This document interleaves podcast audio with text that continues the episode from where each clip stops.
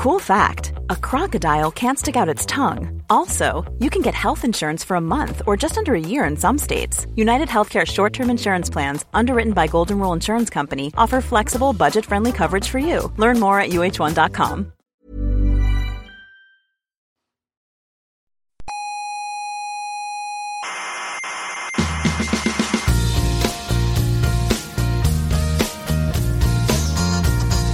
Aquí comienza Coffee Break. Eso es la cosa de la ciencia y tal, ¿no? Exacto, la tertulia semanal de la actualidad científica. El programa no está mal, pero yo creo que le falta... A ver. No sé, como un poco de, un poco de alegría. Un poco de alegría le falta. No sé, que estaría bien que hubiera un poco de música, concursos, chicas bailando, Ya, cha-cha-cha, swing, ya, streetis, hmm, doma- domadores de circo, ya, violencia gratuita, ya, peleas de gallos, muchas peleas de gallos. ya, ya, Es ya. que así es un poco soso.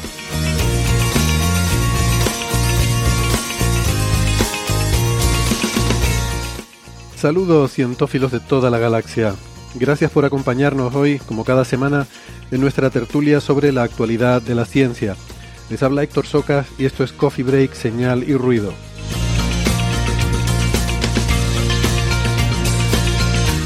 Hoy hablaremos de, de cosas muy chulas, como la detección de una base del ARN en el asteroide Ryugu, eh, teletransporte cuántico contrafáctico, diagnóstico de la esclerosis múltiple, agujeros negros, muchas cosas. También intentaremos filtrar mucho ruido que hay por ahí sobre naves nodriza alienígenas en el sistema solar o avistamientos inexplicables para la física. En fin, lo habitual, eh, mucha señal y mucho ruido hoy.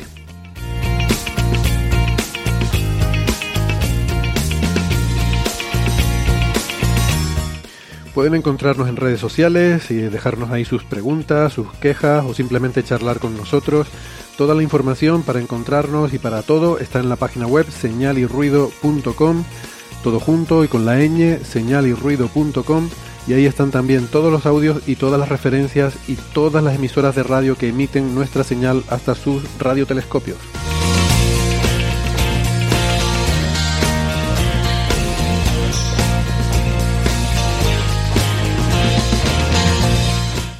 Bueno, como hoy vamos con prisa, vamos rapidito, rapidito con las presentaciones. Tenemos en Santiago de Compostela a José Edelstein, que es doctor en ciencias físicas, consumidor habitual de mate, es eh, eh, profesor en la Universidad de Santiago y su Twitter es arroba José Edelstein. ¿Qué tal José? ¿Cómo estás?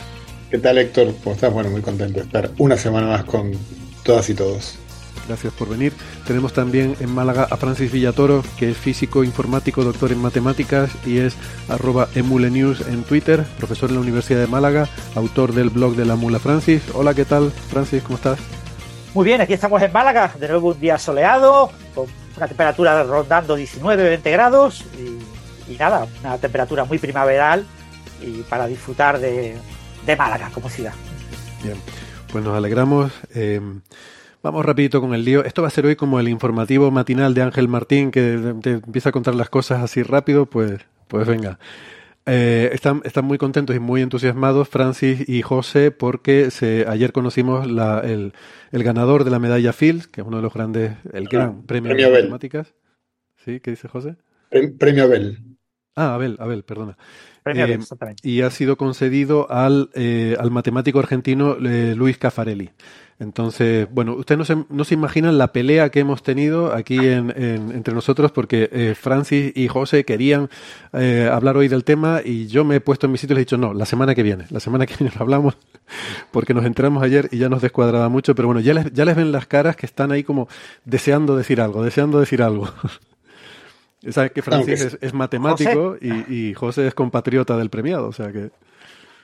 Sí, yo aunque sea darle, o sea, Francis va, bueno, lo dejamos para la semana que viene, así que no diré mucho más que, eh, nada, que obviamente es, un hito monumental, absolutamente monumental para la ciencia en castellano, diría, y desde luego argentina, latinoamericana, pero en castellano, o sea, no, no es eh, co- cosa ni de todos los días, ni de todos los años, ni de todas las décadas, yo diría que puede que de todos los siglos, una por siglo, que, que- que resulte premiado, o sea, eh, Argentina tiene tres premios Nobel en fisiología o medicina, y se acaba de sumar eh, Luis Caffarelli a esa, a esa categoría, porque el premio Nobel es lo más parecido que hay al premio Nobel en matemática porque no tiene las limitaciones que tiene la medalla Fields, que hasta ahora, hasta hace 20 años tenía ese prestigio. Y, además el prefijo A todos sabemos que es equivalente a no, con lo cual Abel y Nobel es, es, equivalente. Exactamente. Además también es escandinavo en, su origen. Eh, no, es increíble. O sea, yo, la verdad es que, bueno, esto seguro que Francis, que, es matemático, sabe más que, yo mm, de, Luis eh, como argentino siempre, bueno, me crié sabiendo que había un matemático muy bueno, argentino, eh, que estuvo mucho tiempo en Princeton, en lugares muy, eh, digamos, muy importantes, pero bueno, no nunca tienen la referencia si uno no es experto. Lugares, muy eh, prestigiosos. Claro, digamos, de, hasta cuánto llega ese prestigio. Claro, luego ya, ya, le ganó el premio Wolf, que suele ser la antesala del Nobel en muchas disciplinas, entonces uno ya podría decir que con eso está más que confirmado que estaba entre las figuras estelares de la matemática mundial. Bueno, el premio Nobel es impresionante. O sea que yo, bueno, yo comentaba en, Twitter, obviamente lo comenté, y, a pesar de que lo dije antes, como para darle la oportunidad a los periódicos argentinos de que lo pusieran en portada, porque es una cosa que ocurre una vez por siglo.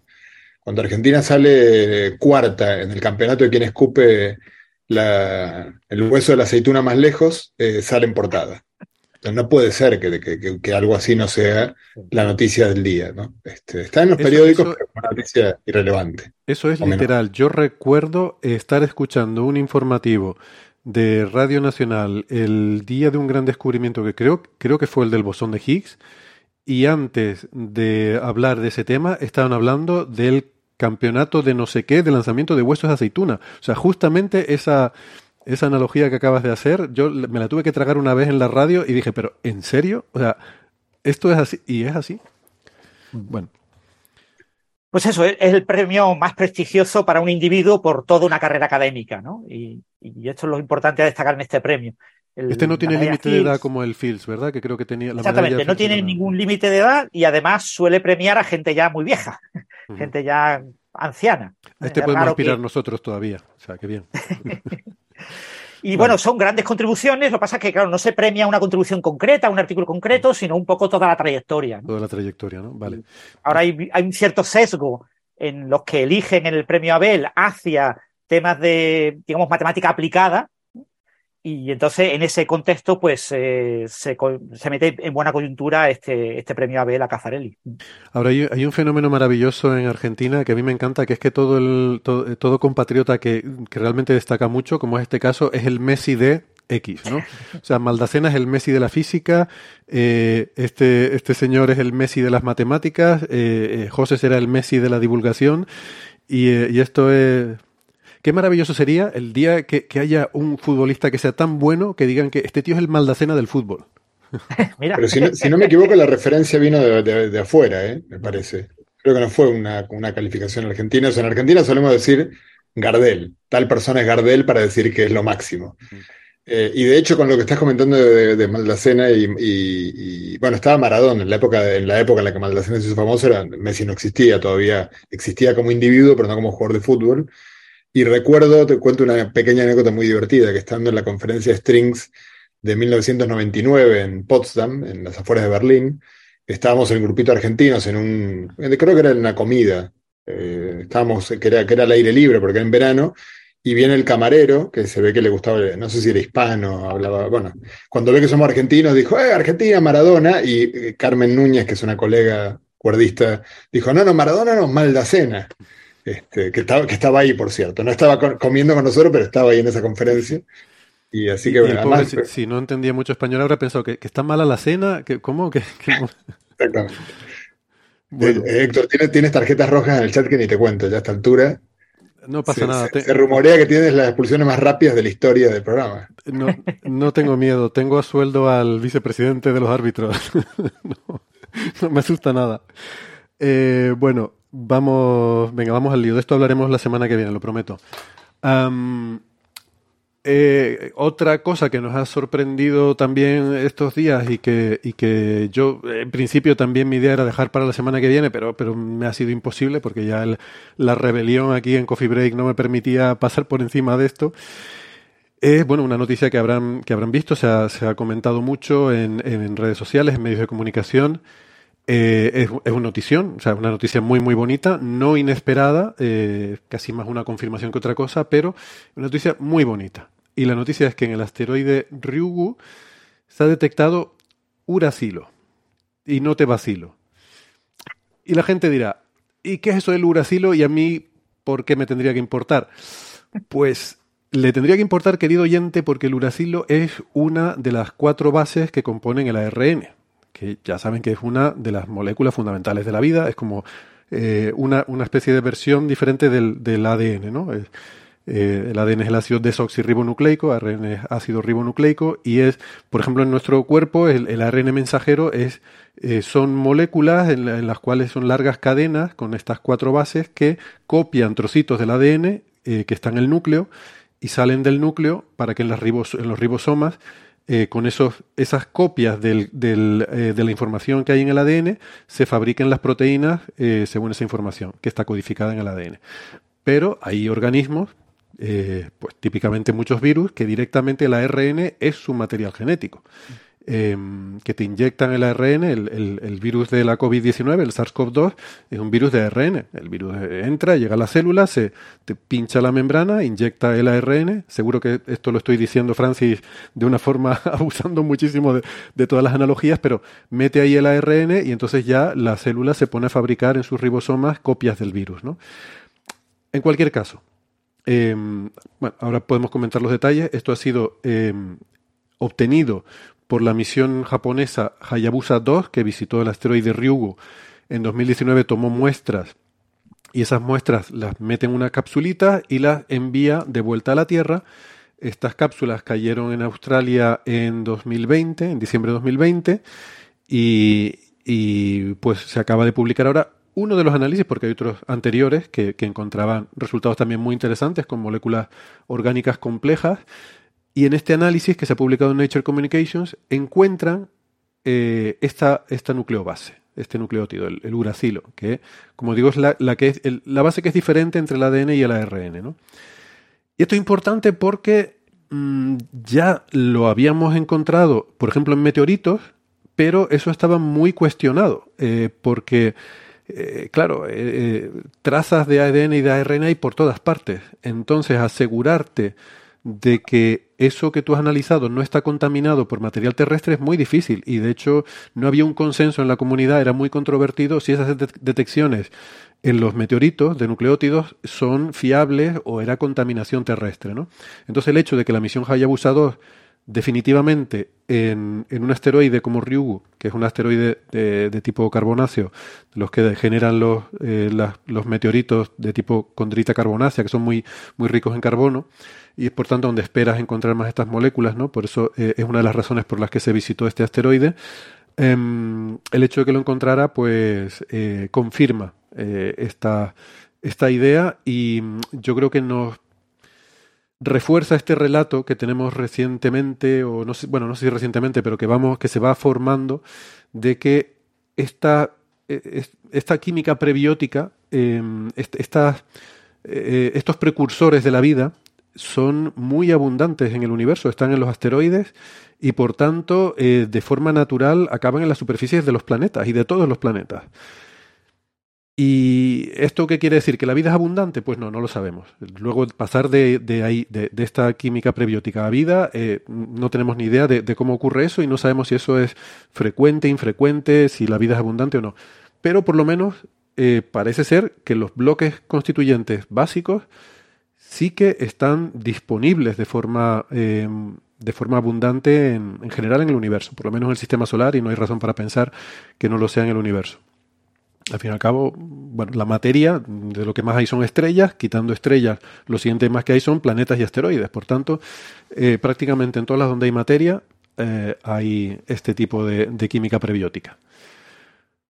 Mm, bueno, ahora entramos a discutir los detalles. Me gustaría empezar por una cosa. Son 5 gramos de muestra, ¿vale? Lo digo porque hay gente que ha planteado con este tipo de misiones de retorno de muestras, recordemos que está estas de Hayabusa, está la de Osiris Rex, que, se van a traer también eh, pronto del asteroide Bennu. Hay gente que le preocupa la posibilidad de traer a la Tierra material extraterrestre que pueda contener algún tipo de microorganismo o algún tipo de, de, vida que pueda causar estragos en la Tierra, como cuando se introduce una especie invasora en un ecosistema cerrado. Eh, entonces, bueno, mm, eh, yo diría que hay que estar tranquilos con eso porque esto que estamos haciendo lo hace la naturaleza continuamente. Eh, los meteoritos caen sobre nuestro planeta, caen de asteroides como Ryugu, como Venus, como muchos otros, y esos meteoritos en su interior contienen este tipo de materia que es la que estamos investigando aquí. Cierto es que el meteorito pasa un proceso muy traumático de, entrada e impacto, que tú dices, bueno, eso podría esterilizar cualquier vida que hubiera ahí, pero también es verdad que hay otras formas más eh, amables de depositar material extraterrestre en la Tierra, que es que el, polvillo, pequeñas rocas que llegan, eh, también pueden entrar de manera suave y, tenemos una, lluvia continua de material de, de polvo del sistema solar que, cada año es absorbida por la Tierra en su camino por el medio interplanetario. Y ese, entre ese polvillo hay material de asteroides que han chocado, que se, que han dispersado, que se han mm, simplemente que se ha desprendido de asteroides, pues tiene muy poquita gravedad, entonces a la mínima se le salta eh, granitos de polvo y de material. Todo eso la Tierra se lo está tragando continuamente, incluso material interestelar. También nos movemos por el medio interestelar y vamos recogiendo polvo interestelar. Hay estudios, estimaciones sobre qué cantidad de polvo interestelar cae a la Tierra, ¿no? De, lluvia de polvo interestelar cae a la Tierra cada año. Entonces, eso ocurre continuamente, eh, lo cual hay que tener en cuenta. Y esta muestra, como digo, son 5 gramos. Aquí vamos a analizar de dos en concreto, la A106 y la C107, que mm, son 38 miligramos de muestra los que tiene JAXA después de haber eh, repartido también con los socios, porque una parte de la muestra se le da a la NASA y a cambio la NASA le dará a JAXA parte de la muestra de Osiris Rex, tienen estas colaboraciones, lo cual es muy importante para poder reproducir los resultados, eh, porque ya hemos dicho muchas veces que en ciencia es fundamental la reproducibilidad, entonces eh, bueno, alguien me comentaba en Twitter, ¿no? La preocupación de que estas salas limpias, como la que desarrollaron para trabajar con esto, que la construyó JAXA específicamente para la misión Hayabusa, eh, bueno, es suficientemente limpia. Podemos asegurar que no hay ni la más mínima contaminación terrestre. Bueno, se supone que lo que eso ha pasado, en fin, eh, por todo un, proceso de diseño y revisión que se supone que le habrá dado el visto bueno y y, los procesos, la analítica, los disolventes que han usado, el agua caliente que le han puesto, todo eso está suficiente. Bueno, habrá que pensar que sí, pero en cualquier caso, lo mismo va a hacer seguramente también la NASA en cuanto tenga su muestra, si no lo están haciendo ya, y probablemente, bueno, esperamos que puedan o no eh, confirmar estos resultados, y, eso es lo importante en ciencia, ¿no? que otros grupos puedan reproducirlo. Em, bueno, hay más cosas que podemos comentar, pero si quieren ir ustedes también metiendo baza, pues siéntanse libres, ¿no? Sí, más o menos lo has comentado un poquito todo. quizás solo destacar eso, que en algunos medios se está planteando la hipótesis de que esto refuerza la posible panspermia, ¿no? Y que nos han llegado esos elementos, pero en realidad no. En realidad esto lo único que nos dice es que este tipo de moléculas son tan sencillas. Estamos hablando del uracilo, es una molécula que tiene cuatro eh, átomos de carbono, cuatro átomos de hidrógeno, dos de nitrógeno y dos de oxígeno. Es decir, eh, eh, realmente es una molécula muy pequeñita entonces, con irradiación durante mucho tiempo, eh, es suficiente para que reaccionen esos átomos y formen estas, estas moléculas. Y por supuesto, eso ha ocurrido también en la superficie terrestre. O sea que no, no encontrar estos restos en meteoritos, el, meteorito que has comentado, Héctor, que había dudas, es uno que se publicó en 1964, en el que se había encontrado uracilo, el meteorito de Orgale, Orgale, creo que se escribe, y y bueno, eso se publicó en Science y después en el 79 se publicó en Nature un reanálisis de esos mismos datos que parecía que aportaba eh, mayor indicio de que era cierto que se encontraba uracilo en, en, su interior y ha habido análisis posteriores. O sea, en general, eh, con telescopios hemos observado moléculas orgánicas complejas en nubes moleculares. Es decir, eh, este tipo de moléculas no son excepcionales, las hay por todas partes. Entonces, el pensar que eh, era claramente una contaminación, lo que había ocurrido al encontrarlas en un meteorito, pues realmente eh, no se podía descartar al 100%, pero eh, había muchas evidencias de que no había, no había ocurrido así. Ahora lo confirmamos con Rigo, lo confirmaremos en septiembre, el 24 de septiembre retorna la muestra de Osiris Rex de la NASA a la Tierra y se analizará probablemente ya a principios del año 2024 y casi con toda seguridad volveremos a ver este tipo de bases nitrogenadas en, y moléculas orgánicas relativamente sencillas en, esas muestras, porque esto es algo que está por todos lados. No, es suficiente para descartar la contaminación el que no aparezcan las otras bases nitrogenadas. Estoy hablando con, muy ingenuamente. Eh, no, porque de hecho no, se sabe si están las otras bases nitrogenadas o no. Eh, el paper dice que no pueden excluir, dan ciertos niveles de, ciertas cotas de exclusión, pero que en, pequeñas cantidades no lo pueden excluir. Otros artículos han encontrado eh, algunas de las otras bases en, meteoritos y demás. Y de hecho, una cosa que dicen es que el, en particular la citosina, eh, el procedimiento, el, o sea, el, procedimiento que se le hace es bastante agresivo. Eh, es un análisis, bueno, hay dos análisis. Hay una espectroscopía infrarroja y que ese, por supuesto, es inocuo para la muestra, pero luego el, este análisis que han hecho es un análisis que han desarrollado ellos, este mismo grupo, que permite llegar a partes por mil millones, que realmente es muy alucinante lo que han encontrado aquí. Incluso dicen ellos que hasta partes por billón, por billón español, o sea, partes por 10 a la 12. Y eso es muy, muy, muy increíble, ¿no? Muy espectacular. Eh, pero en particular la citosina, por ejemplo, dice que este análisis que la somete, el análisis es, una pasada, eh, la meten a agua caliente a 105 grados durante 20 horas y luego hacen una hidrólisis ácida que es totalmente destructivo. ¿no?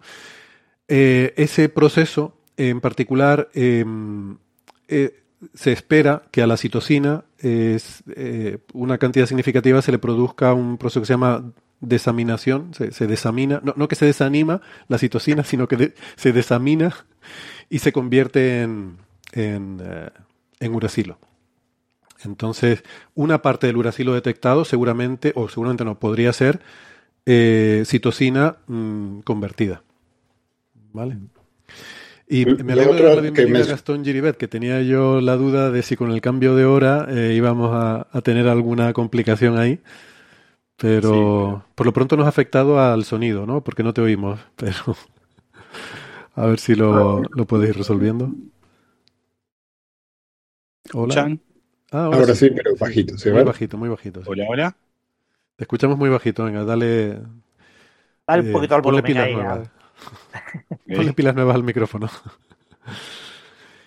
y bueno, algunos datos. Eh, eh, he leído por ahí en varios sitios que las cantidades detectadas son de 32 partes por mil millones Perdón, de 11 y 32 partes por mil millones. Eh, 11 más menos 6 y 32 más menos 9. que son dos muestras, sí, que es una forma también de, hacer dos veces el experimento. Sí, son dos muestras y además sale un poco diferente y es interesante la diferencia, ¿no? Ahora lo discutimos. Pero realmente eh, eh, hay que aplicar un factor de corrección, ellos lo cuentan en el artículo, porque esos valores probablemente están sobreestimados. Ellos usan el meteorito este para calibrar eh, y encuentran que esos valores están sobreestimados por el, el procedimiento que ellos usan y tras la calibración el valor que ellos digamos recomiendan como el, que entienden que sería el correcto, el que habrían la muestra es 7 y 21 respectivamente, partes por mil millones. 7 en la muestra A106 y 21 en la muestra C107. A ver ahora Gastón, te tenemos ya... ¿Me escuchan ahora o mejor o no? Ah, sí, mucho mejor. Ah, sí. Perfecto. Pues bienvenido. Gastón es doctor en ciencias físicas, profesor en la Universidad de Nueva York NYU. Y, nada, estábamos hablando de, este descubrimiento de, Uracilo, ¿no? la, base del, del, ARN en Ryugu. es, es, interesante porque las dos muestras no son de la misma, o sea, la, la muestra A es más superficial y la muestra C em, se, se, supone que corresponde a una profundidad de aproximadamente un metro. Entonces hay diferencias en las abundancias químicas de las diferentes moléculas que han encontrado que los autores achacan, eh, además les es consistente con la esta, diferencia porque, claro, a nivel de superficie estás expuesto a radiación ultravioleta y al bombardeo de rayos cósmicos. Y eso genera toda una fotoquímica y una radioquímica que no está ocurriendo en, en las zonas más profundas. Em, de hecho, ya se veía en las propias imágenes de la misión que la coloración era diferente, era más rojiza en la superficie como resultado de este bombardeo eh, por la química que ocurría y al, al, tomar las muestras y perturbar la superficie y se veía la zona más, más abajo, se veía una, un color más correspondiente a, a, lo esperable en este tipo de, de composición.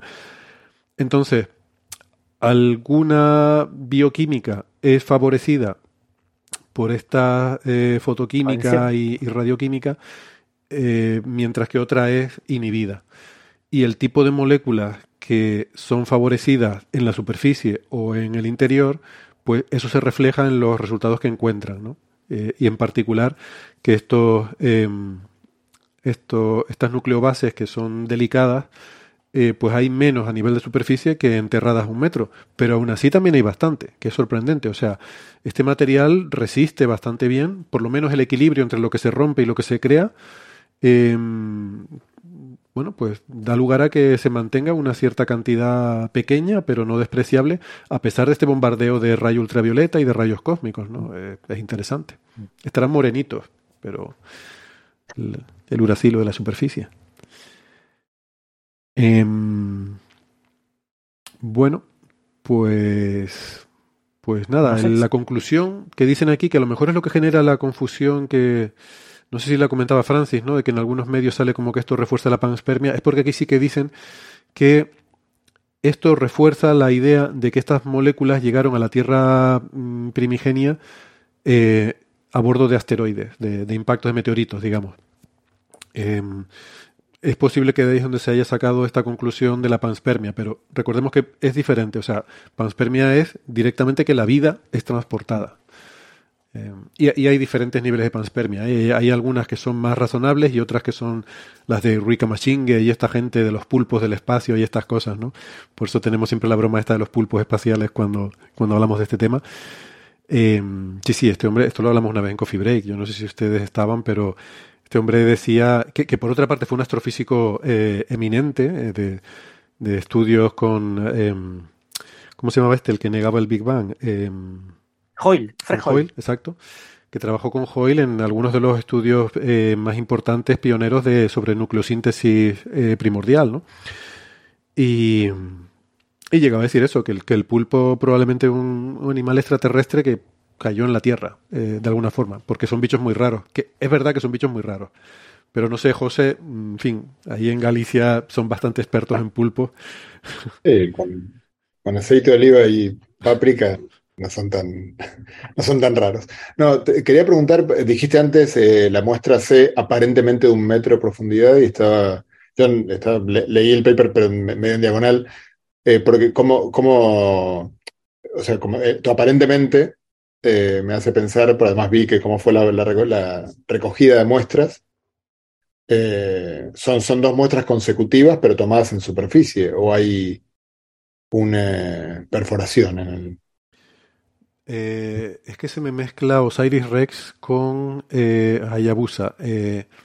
creo que Osiris Rex era la que soplaba, ¿no? Y luego recogía en una capsulita que le soplaba nitrógeno. O sea, había una que soplaba nitrógeno y recogía en una capsulita. Pero había otra que provocaba, y creo que era Hayabusa, que le daba un pequeño impacto y hacía un, cráter, ¿no? Le provocaba un impacto y, generaba un cráter y recogía material del cráter. O sea, del cráter, de, eh, de, la zona... Pero, pero digamos, recogía dos veces. Y digamos, la, hay una medida de, de la profundidad en la que se hace en la segunda recoger la segunda muestra o es, una estimación? No, es, una estimación porque creo que no, no tienes ese control. Eh, simplemente le, das un golpe, sale material y bueno, tú estimas que más o menos. Vale. O sea, claramente es más profunda que la superficial, pero no, no sabes exactamente a qué, a qué profundidad estaría. Sí, utiliza modelos de ver la composición. Eh, ya se publicó en otros artículos, no recuerdo cuándo fue, en el que analizaban eso, la estratificación que se observaba en las muestras que habían recogido que estaba relacionado con la composición. Hay elementos, claro, elementos más pequeños que están en mayor número y se veía claramente la diferencia entre ellos. Entonces, con un modelo lo ajustaban y, lo asociaban a una eh, posible profundidad, es decir, a un, a un apantallamiento del efecto de los rayos cósmicos sobre esas moléculas. Muy bien. Pues nada, si, si, no tienen alguna otra objeción, a mí me parece un resultado, la verdad, que súper bonito. Insisto, no es sorprendente, no es, pero es un paso muy importante en, en confirmar estas ideas. ¿no? Mm. Eh, bueno, si el premio Abel es un, premio a la trayectoria profesional, decíamos antes, eh, yo creo que quizás en, Señal y Ruido deberíamos proponer también nuestros premios Señal y Ruido alguna variante a una trayectoria profesional, ¿no? Porque hay, hay gente que ya está haciéndose claramente merecedora de alguno de estos premios, sobre todo el Señal, para que nos vamos a engañar. Y, estoy pensando en, en gente como Avi Loeb, ¿no? Que es eh, quizás uno de nuestros personajes mm, característicos y recurrentes cuando, cuando hablamos de tema de ruido. Y yo, la verdad es que no sé si, si a mis contertulios les apetece o les hace ilusión que hablemos de, de cosas de Loeb, pero es que han salido tantas cosas en medios de comunicación últimamente y todas relacionadas con este señor que, claro, eh, yo también preferiría estar hablando de cosas súper interesantes como el Uracilo en Ryugu, pero, pero eh, uno, yo me imagino que la gente ve estas noticias, ve estos titulares y se debe formar una idea en la cabeza y además sale en todos los medios de comunicación y, y, nadie se cuestiona las cosas, nadie, nadie pregunta, sino lo toman como, ah, pues Harvard dice que no sé qué, pues, pues será verdad. Yo, yo creo que ese, ese, ese, ruido se puede resumir académicamente, digo, para, para darle un viso académico, de esta manera. No, es que nos acaba de mostrar Gastón un monigote de, un monito dando, tocando el tambor. Y es que es, es, eso lo que pasa. O sea, académicamente nadie, le hace caso. Y yo creo que, a, veces la gente me pregunta, oye, ¿por qué no comentas esta noticia? Y bueno, porque es una tontería y nadie le está haciendo caso. Pero eh, me parece que, o sea, todo esto llega al público y llega como muy amplificado, con altavoces muy grandes. Y, y, no sé, a lo mejor conviene a veces pararse un poco y, y, explicar un poco las cosas porque a veces son tan absurdas que cuando las explicas realmente se, se, se caen por sí solas, ¿no? Entonces, eh, hace poco eh, hablamos, yo creo que, de hecho creo que ni siquiera fue eh, durante, el, durante el programa en sí, en, sino que fuera de micrófono, estábamos hablando, me suena que fue cuando estábamos, estábamos ya en el directo en YouTube y estábamos comentando no sé qué cosas y dije, bueno, lo mismo un día vamos hablando de, la, de los objetos interestelares de esferas de Dyson rotas, porque es algo que habíamos visto mmm, colgado en la página web de Loeb, de Avi Loeb, en, en, en, su, en su perfil, en su página web de la Universidad de Harvard. Y, y, dijimos, bueno, pero por lo pronto esto es una cosa está colgada ahí, no ha salido publicada en ningún sitio. Bueno, ya ha salido publicada. Entonces, y ha generado el, el, ruido que uno esperaba que, que, generaría si esto se publicara. ¿Qué pasa? Ha salido publicada, pero, pero no. Eh, ¿Qué quiero decir con esto? Mm, a veces hablamos de la diferencia de paper y artículo, porque a veces cuando te dicen, ¿por qué, cuando, ¿por qué no dicen artículo? ¿no? Y bueno, es que a lo mejor no es lo mismo. O sea, es como decir, un percherón es un caballo, pero no todos los caballos son percherones, ¿no? Entonces, bueno, siempre decimos, para mí un paper es un artículo científico que se publica en, un, en una revista científica, que pues idealmente con, con, el proceso de arbitraje, que el filtro que pasa en esto y tal. Bueno. Esto ha salido publicado en lo que, lo que llaman las Research Notes de la eh, American eh, Astronomical Society, que es la sociedad que publica... Eh, publica todavía, no, publicaba antes algunos eh, journals importantes como el Astrophysical Journal, eh, pero creo que ahora no, ahora son del Institute of Physics, bueno, no importa mucho. La cuestión es que estas research notes no son eh, con, con, este proceso de arbitraje, no, no, pasan este filtrado de lo que llamamos el peer review, no, no, pasan por los referís, por así decirlo, y eh, son como muy laxas, ¿no? O sea, tú puedes publicar ahí cualquier cosa que se te ocurra, se supone que está pensado para que la gente, pues alguna cosita en la que has trabajado, alguna cuenta servilleta que creas que le pueda ser útil a otro colega y tal, pues vas y lo cuentas allí y te lo publican todo. Entonces, para mí esto no es realmente un paper, es como una cosa, no sé, como si lo hubieras puesto en internet, ¿vale? Pero bueno, vamos a, vamos al lío.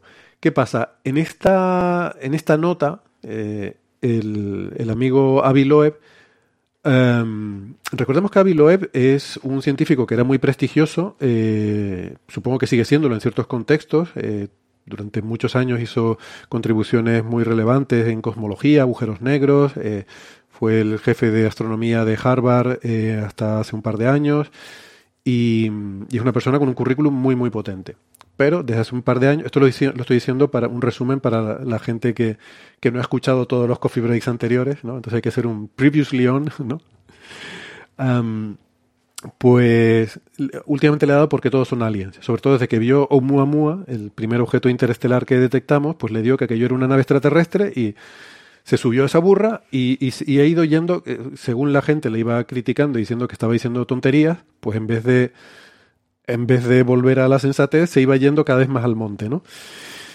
Y, y ahora, ahora ve aliens por todos lados y, eh, bueno, y está teniendo mucho éxito mediático, vende libros, está en las cúpulas de, muchas cosas interesantes, muy bien conectado a nivel político, eh, con el Pentágono, ahora tiene un proyecto Galileo para buscar ovnis, bueno, un montón de historias.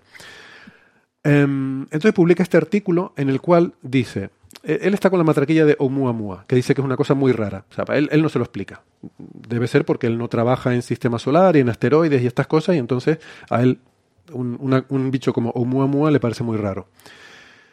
Entonces, eh, aquí dice que se le ha ocurrido la idea de que las esferas de Dyson, de civilizaciones extraterrestres eh, muy, muy avanzadas que rodean su estrella con una esfera para recoger toda la luz y, y la energía de su estrella, pues que con el tiempo, cuando se van dejando de mantener y, y esas civilizaciones pues se van, van entrando en declive y dejan de mantener esas megaestructuras, pues se van rompiendo, como todo en la vida.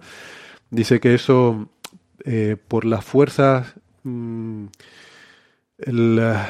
¿cómo se llama? Las fuerzas tensiles, ¿no? Que soporta el material, eh, si no se mantiene, se va rompiendo y aparte están los impactos de micrometeoritos que le van haciendo agujeros. Entonces se va agujereando, se van rompiendo y mm, según él, eh, pues es, ese tipo de fragmentos de esferas de Dyson se acaban convirtiendo en objetos interestelares como Oumuamua. Y eso explicaría, porque una de las cosas que dice, a él lo que le chocaba de Oumuamua es que hubiéramos encontrado uno con las observaciones que teníamos, cuando según un cálculo de servilleta que él había hecho 20 años atrás, debería haber muchos menos, eh, de forma que la probabilidad de que encontráramos uno fuera muy baja. Entonces, como, una co- como lo que se observa no cuadra con tu cuenta de servilleta hace 20 años, pues debe ser que hay aliens. O sea, esto es un poco la, la forma de argumentar de, este señor.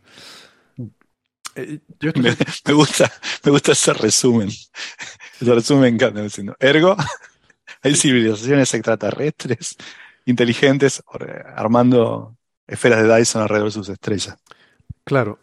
Y luego publica esto que no tiene ningún cálculo relevante, porque tú podrías haber pensado, ¿realmente los meteoritos son capaces de perforar una esfera de Dyson? Porque, mm, a ver, eh, supone que para soportar esas fuerzas tensiles, que como él mismo, eso sí lo calcula, tiene que ser eh, por lo menos un orden de magnitud más fuerte que el grafeno, en cuanto... eh, la fuerza tensil es cuánto tú puedes, cuánta fuerza tú puedes aplicar por, mm, por unidad de área de un material para romperlo, ¿vale? Tiene unidades de presión, porque es lo mismo fuerza por unidad de área, pero aunque tenga las mismas unidades, tiene un significado diferente, ¿no? Es como que, de alguna forma sí, es cuánta presión tendrías que aplicar para que un, no sé, una varilla de hierro, ¿no? De un centímetro de, de, de, de radio, de, o sea, de, de, de grosor, Transversal. ¿sí? De, de un centímetro de grosor, ¿cuánta fuerza le tendrías que aplicar por ese centímetro de grosor, ¿no? El centímetro cuadrado de grosor para que se rompa? Pues, bueno, algo así. Le sale que una esfera de Dyson típica, eh, pues tendría que ser un material 10 veces más fuerte que el grafeno. Y luego dice que con meteoritos lo rompe. Yo, hubiera esperado mm, algún tipo de cálculo de servilleta también, a las velocidades, con las masas típicas, porque habla incluso de micrometeoritos, ¿no? Pues una cosa de dos metros de ese material tan súper resistente, ¿qué le hace el impacto de un meteorito? Lo mismo se le golpea y sale rebotado, o se queda ahí pegado, yo qué sé. Pero no hace nada de eso. Eh, entonces simplemente propone que esto podría ser la explicación de por qué hemos observado Oumuamua. Entonces a mí hay, muchas cosas que me desagradan profundamente de este trabajo. ¿no? El, primero es que esta idea peregrina, sin ningún sustento y simplemente como un brindis al sol, como cualquiera que se levanta un día por la mañana y dice, pues yo creo que el universo son siete esferas cristalinas concéntricas. Perdón, perdón, Héctor, pero tengo una pregunta más básica. Una de las razones fundamentales por las que él creía que la piedra esta era un- una nave espacial era por lo errático de su comportamiento, decía que era tripulada. Ahora no es tripulada, sino es un fragmento perdido. Sí, su, su idea original no era que fuera tripulada, sino que era una vela. Y que era una vela que funcionaba con presión de radiación. Ah, ok. Eh, y por Pero eso- no, no, no errático su movimiento. Pero es verdad, pero ahora dice otra cosa diferente. Dice que es un fragmento de un material eh, mucho más fuerte que el grafeno. Bueno. Am, también plantea que a lo mejor estas esferas de Dyson no estaban hechas de algo sólido, rígido, sino un, un enjambre de bolitas eh, que se mantuvieran estáticas, no, no estuvieran orbitando, él, menciona aquí el concepto de estatitas que introdujo Robert Forward. Eh, Saben, Robert Forward es este físico que escribió algunas novelas de ciencia ficción, bueno, no sé si muchas, pero yo me quedé fascinado con Huevo de Dragón, que aquí lo he recomendado alguna vez. Eh, y resulta que, aparte de ser una novela maravillosa, tiene muchísima física. no sé si ustedes la conocen, creo que Francis sí, porque me he oído hablar de ella, pero es una novela sobre una civilización que vive en la superficie de una estrella de neutrones. ¿Vale? A mí cuando me dijo esto, el amigo que me lo recomendó, eh, tontería, una civilización de una estrella de neutrones. Y tú me dijo, ojo que el tío es físico. Entonces lo leí y es alucinante, o sea, es creíble. Y, y, hay hasta magnetohidrodinámica. Y es una parte fundamental de la historia, la magnetohidrodinámica de las estrellas de neutrones y, y las criaturas microscópicas que viven en estrellas de neutrones. Pero bueno, ese es otro tema. Eh, bueno, pues este señor era, era físico y, una de las cosas que hizo, eh, tiene, no sé, un montón de 15, 20 patentes, y una de sus patentes es un invento que llama estatita, de una combinación de satélite y vela solar que se puede mantener en una posición fija, pero no en la órbita geoestacionaria, sino que aprovecha la presión de radiación eh, combinada con la fuerza de la gravedad para tener un cierto equilibrio. ¿no?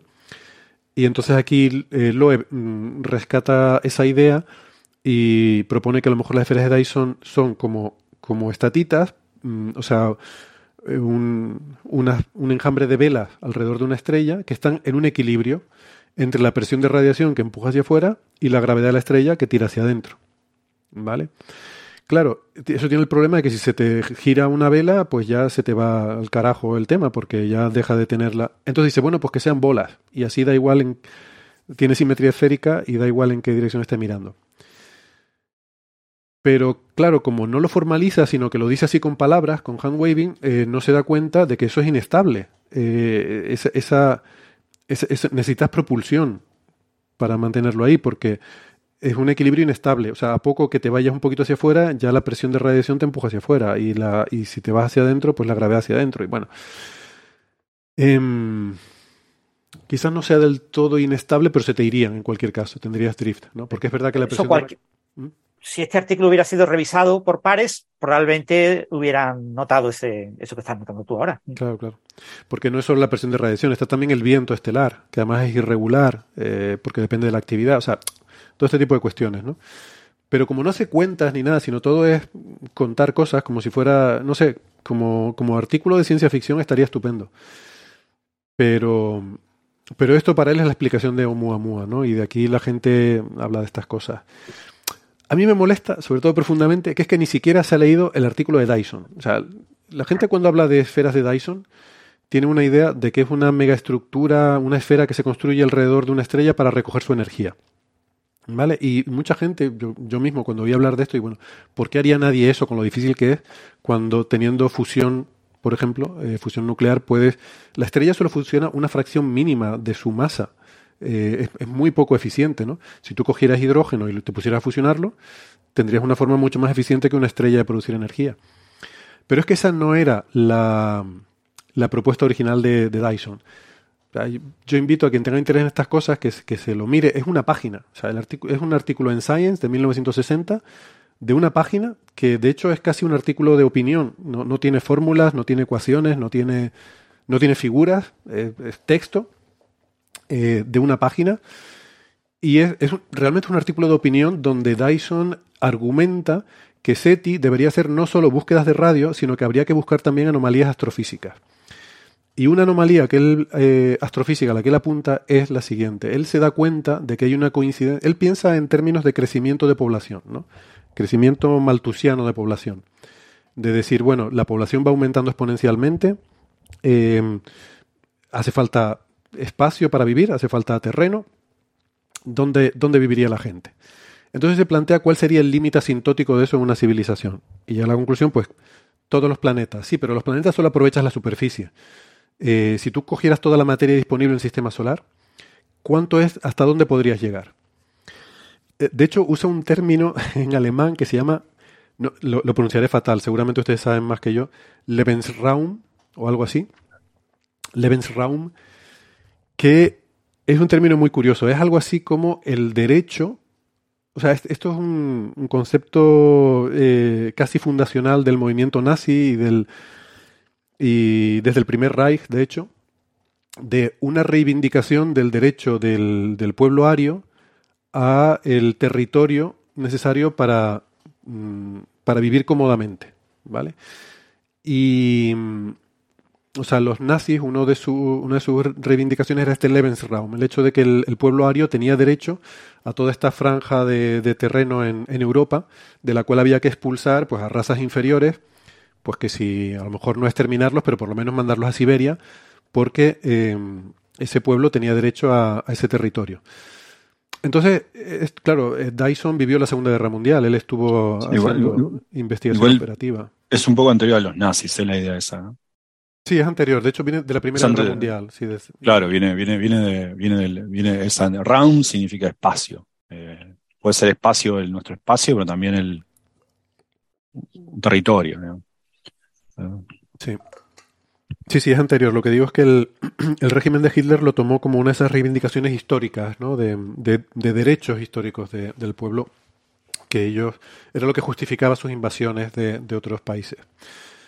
Um, y Dyson, como digo, estuvo muy involucrado, bueno, él siempre ha estado muy metido en la política, tanto en Reino Unido, que fue asesor de, de, de, muchos gobiernos del Reino Unido y también en Estados Unidos, y participó en la Segunda Guerra Mundial en, en el Departamento de Investigación Operativa, eh, pues ayudando a, diseñar mejores estrategias para um, cosas de bombardeos y este tipo de historias.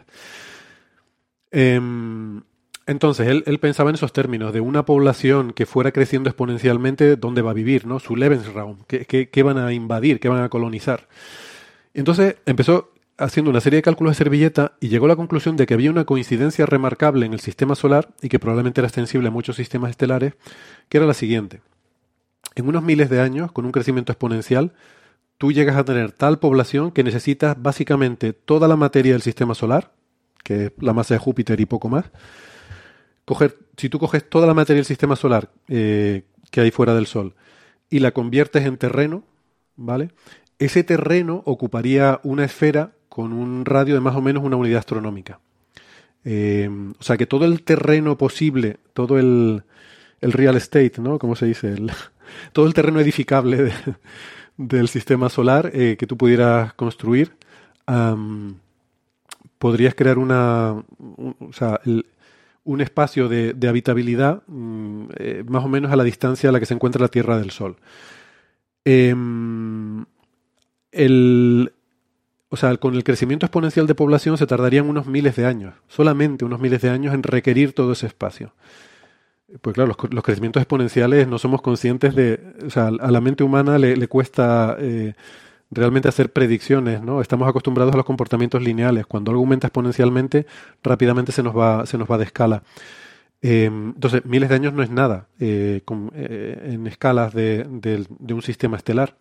Por lo tanto, él argumentaba que una vez que, que una civilización se desarrolla, una civilización inteligente, y ya no tiene límites en su ecosistema, puede crecer exponencialmente hasta encontrarse con este límite de cuánto es el territorio máximo que puede ocupar resulta que la cantidad de energía necesaria para desmontar toda esa masa, para desmontar Júpiter y todos los planetas y, construir esa, esa megaestructura, es eh, la energía que radia el Sol en del orden de mil años.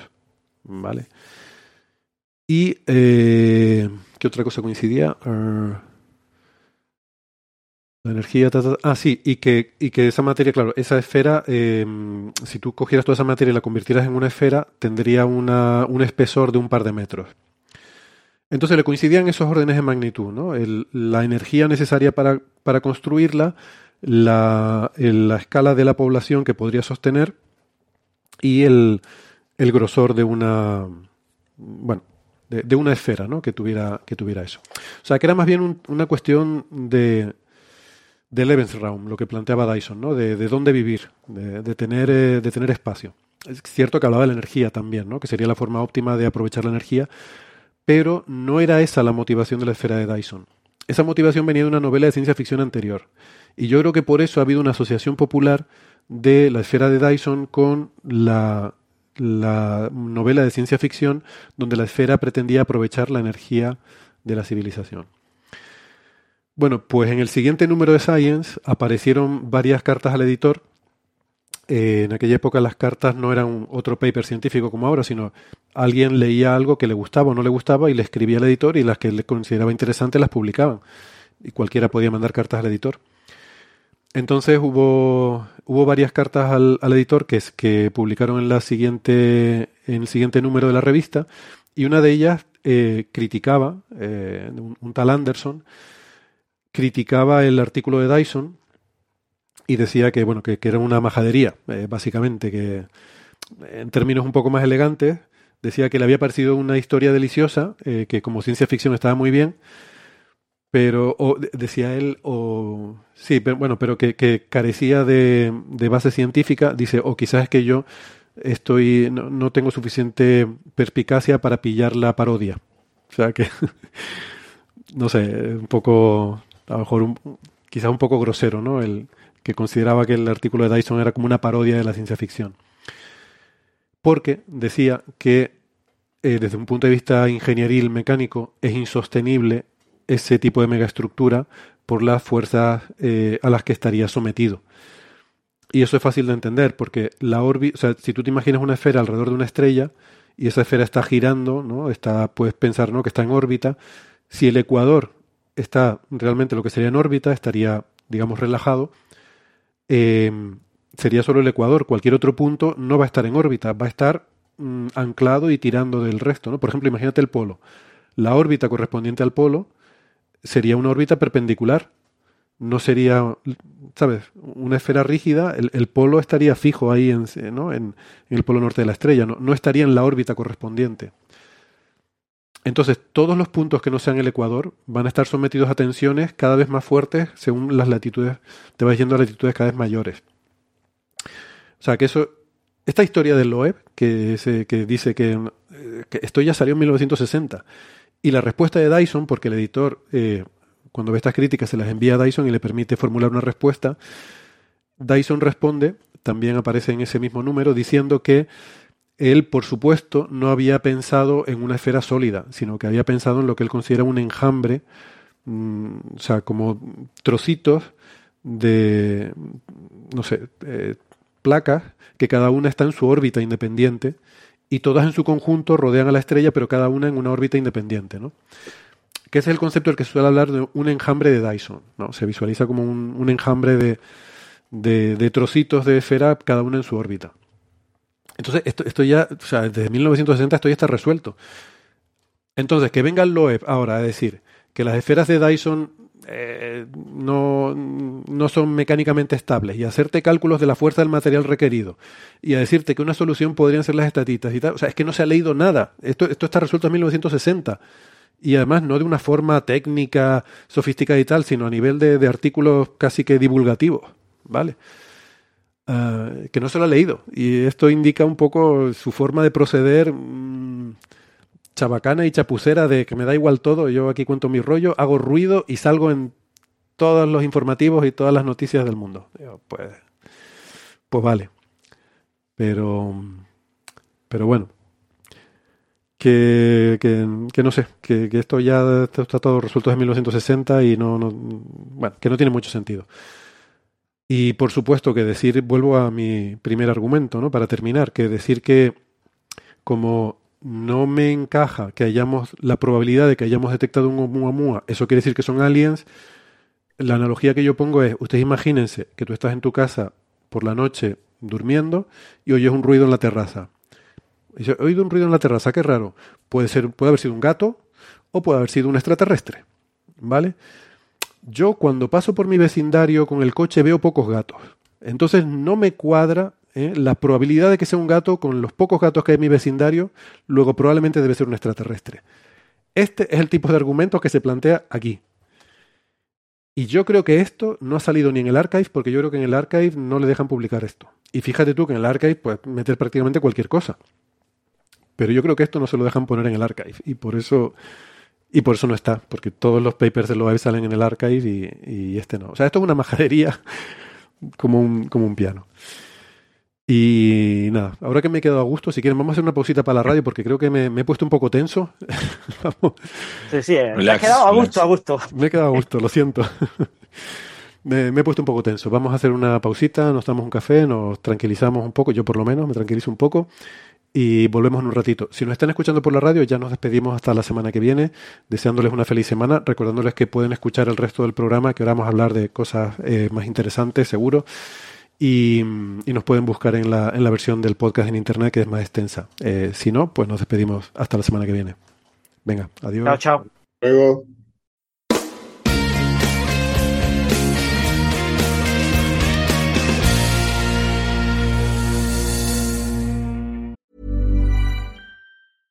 How would you like to look five years younger? In a clinical study, people that had volume added with Juvederm Voluma XC in the cheeks perceived themselves as looking five years younger at six months after treatment. Look younger, feel like you. Add volume for lift and contour in the cheeks with Juvederm Voluma XC. Reverse signs of aging by adding volume to smooth laugh lines with Juvederm Volure XC. For important safety information and to find a licensed specialist, visit juvederm.com. That's J U V E D E R M.com. Not for people with severe allergic reactions, allergies to lidocaine, or the proteins used in Juvederm. Common side effects include injection site redness, swelling, pain, tenderness, firmness, lumps, bumps, bruising, discoloration, or itching. There's a risk of unintentional injection into a blood vessel, which can cause vision abnormalities, blindness, stroke, temporary scabs, or scarring. Talk to a licensed specialist to find out if it's right for you.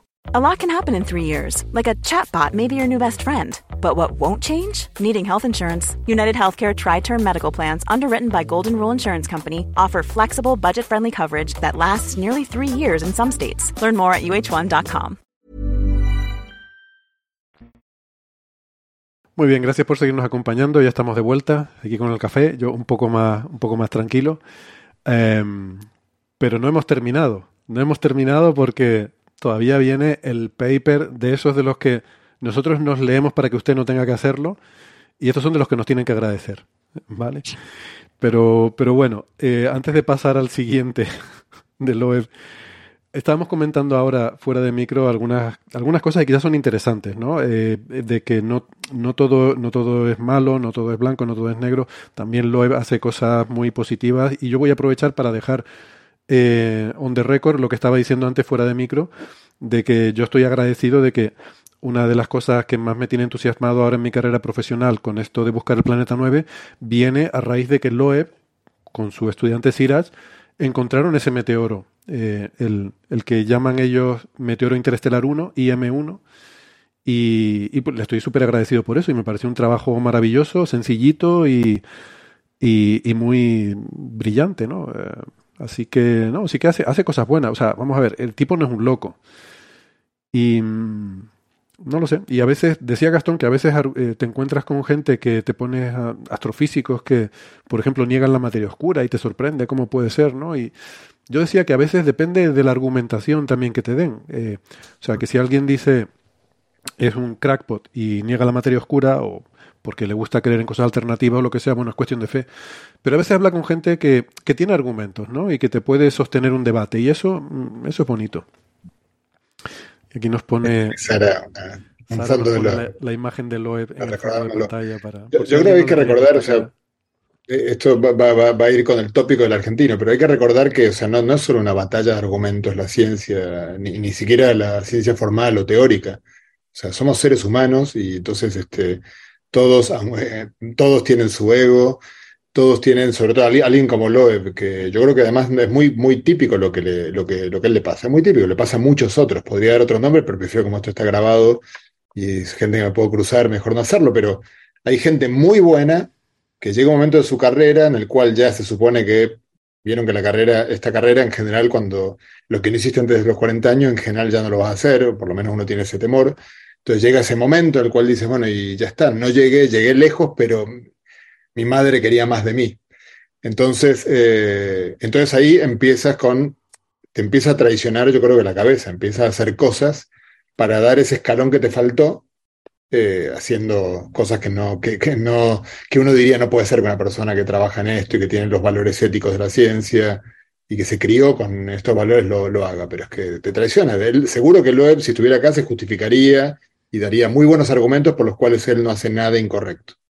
Y seguro que la motivación, antes fuera de, micrófono mencionaba el tema de la venta de libros, no creo que Love le, o sea, obviamente puede que se haga millonario con eso, pero no creo que ese sea el punto central en absoluto. O sea, Loeb no creo que tenga un salario bajo ni que tenga necesidades económicas. No, pero hay un punto de estatus social, ¿no? Y es lo que hablamos. Sí, la vanidad, pero la vanidad. ser reconocido como debo ser reconocido, ¿no? Sí, sí. O sea, él no, ganó el Nobel, pero entonces, pues ya que no ganó el Nobel, pues que me conozca todo el mundo, ¿no? Eh, a nivel mediático es una, es una eh, personalidad, está conectado, como digo, en las altas esferas de su sociedad eh, y a nivel político, a nivel militar, es una persona que está relacionado pues con casi te diría, bueno, estuvo, ha estado de asesor de la Casa Blanca, eh, aunque eso era antes de todas estas historias, por cierto, pero bueno, está en la, en la cúpula de, de, Breakthrough, las iniciativas Breakthrough, y, en un montón de historias. El, el, el, fundador del Black, del Black Hole, del BHI, Black Hole Institute, ¿no? Iniciativa Black Hole. Ah, iniciativa. Initiative, Black Hole Initiative. Fue el director, ahora, ahora es Gallison, eh, Gallison, pero fue, durante, fue el fundador y fue el director hasta hace dos años. Fundó, lo que quiero decir con esto, fundó todo un instituto adentro de Harvard para dedicarse a trabajar en agujeros negros. Bueno, pues ahora respiro hondo. ¿Qué es eso? Eh, es una persona, perdón, es una persona brillante que escribe y publica cosas muy buenas y que salte con locuras, no sé, es como eh, ¿qué le pasa a la gente, a los investigadores, que a lo mejor su carrera, que tanto estrés, tanto mm, que llega un momento en que enloquecen, puede ser, no lo sé. No. yo no creo que sea enloquecer. O sea, tenemos que aceptar que es parte absolutamente humana, ¿no? Sí, yo estoy de acuerdo Seguramente en un test psiquiátrico sale, sale normal. Porque nosotros, digamos. sí, yo, estoy de acuerdo con José. Primero, primero el ego, el ego, bueno, el ego es necesario para toda actividad creativa, si no yo me tiro para hmm. arriba no hago nada. El ego, en los científicos es moneda corriente, llega a niveles de la obstrucción, digamos. El ego de él es incluso eh, sorprendente para nuestro ámbito. Yo no sé si lo conocen, pero es una cosa increíble. Parece un chiste, parece una caricatura del mismo. Yo, tengo referencias indirectas, ¿no? Y bueno, no, no, yo viví en Boston y iba, o sea, no sé, uno, he dado charlas en su instituto y cuando te presenta habla de él. Yo no sé cómo alguien se puede, como alguien tiene esa capacidad. Yo lo presento a Edelstein y, empiezo a hablar de mí. Es, increíble. Y está bien, a mí esa gente me da ternura. algo le pasó de chico a este tipo. No lo recomiendo, recomiendo a los oyentes, si no lo han visto, que vean el intercambio que tuvo con Jill Tarter en una, en una conferencia que dio. Eh, porque, bueno, es curioso. Eh, y creo que dice mucho de esa personalidad que tiene. Luego pidió disculpas, ¿no? Hay que decir que en su, en su defensa hay que decir que luego pidió disculpas y, bueno, supo darse cuenta de que, de que se había equivocado, no solo en lo que decía, sino en, las actitudes, ¿no? Pero sí, te, te, da un poco una idea de, de quién es la persona. Y, y, bueno, yo conozco gente que trabaja con él y es muy difícil. Es muy difícil trabajar con él.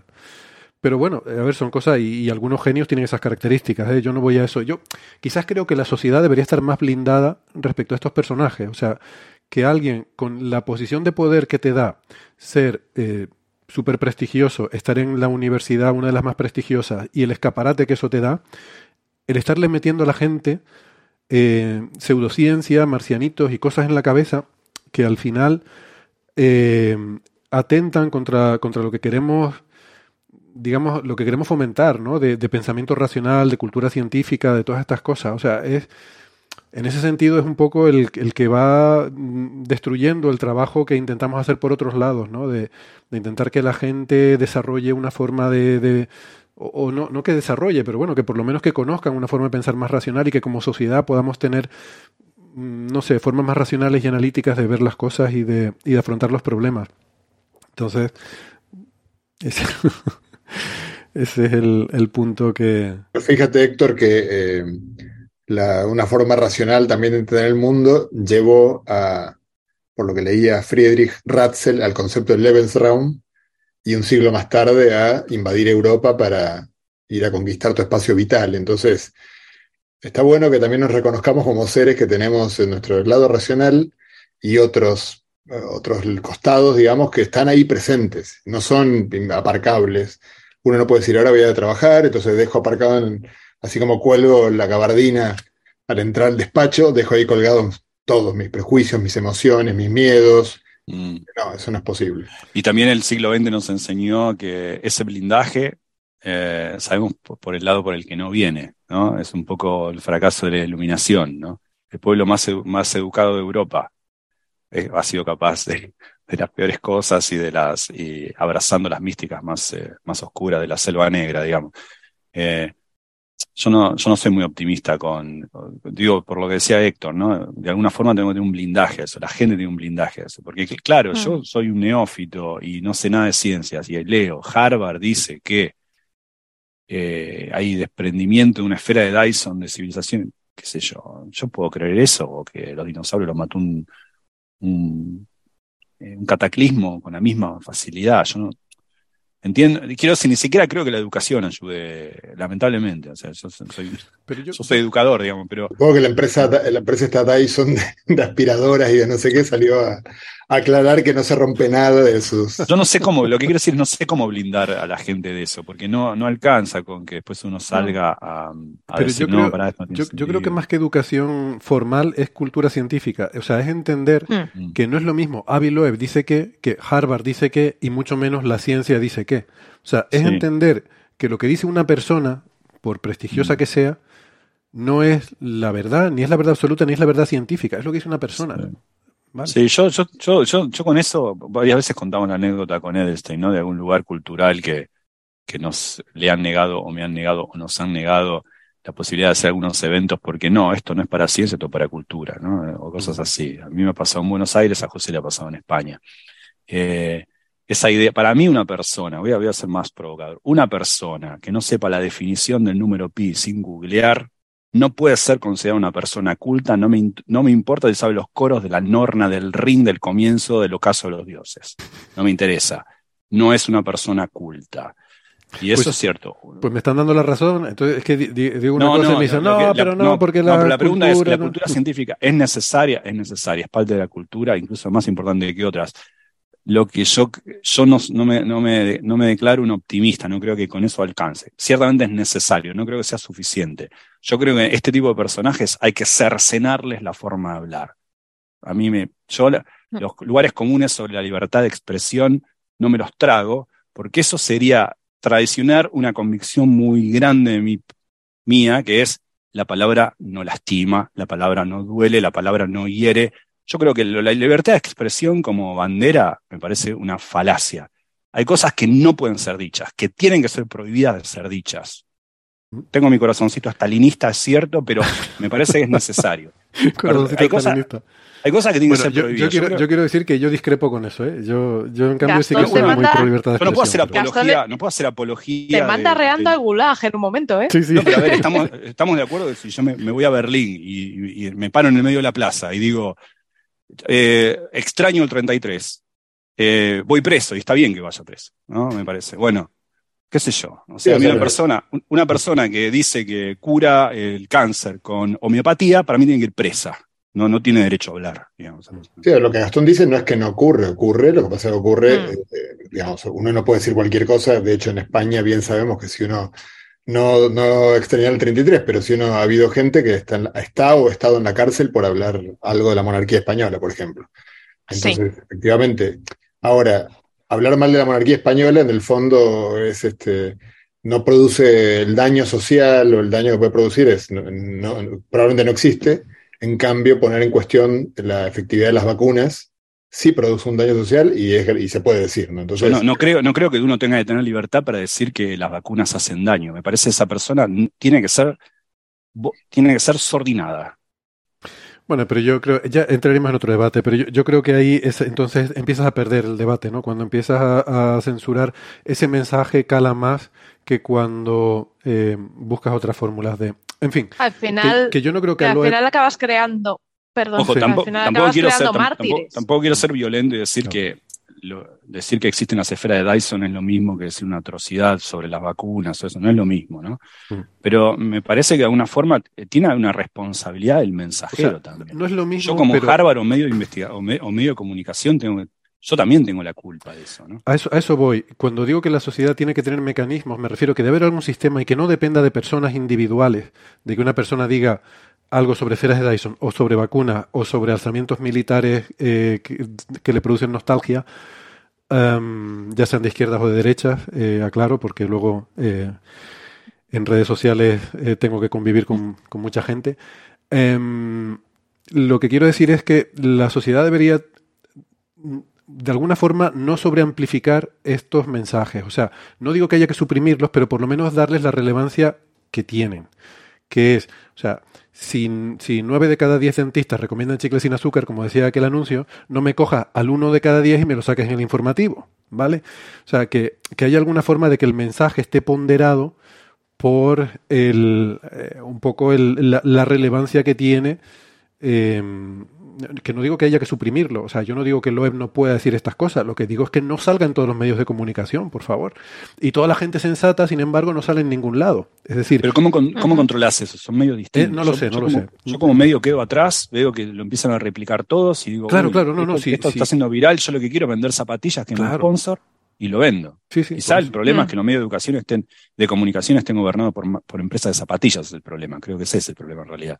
Pero eh, no, porque si no, digo, parece que parte de la impureza viene del capitalismo, no viene de otro, digo, mi opinión.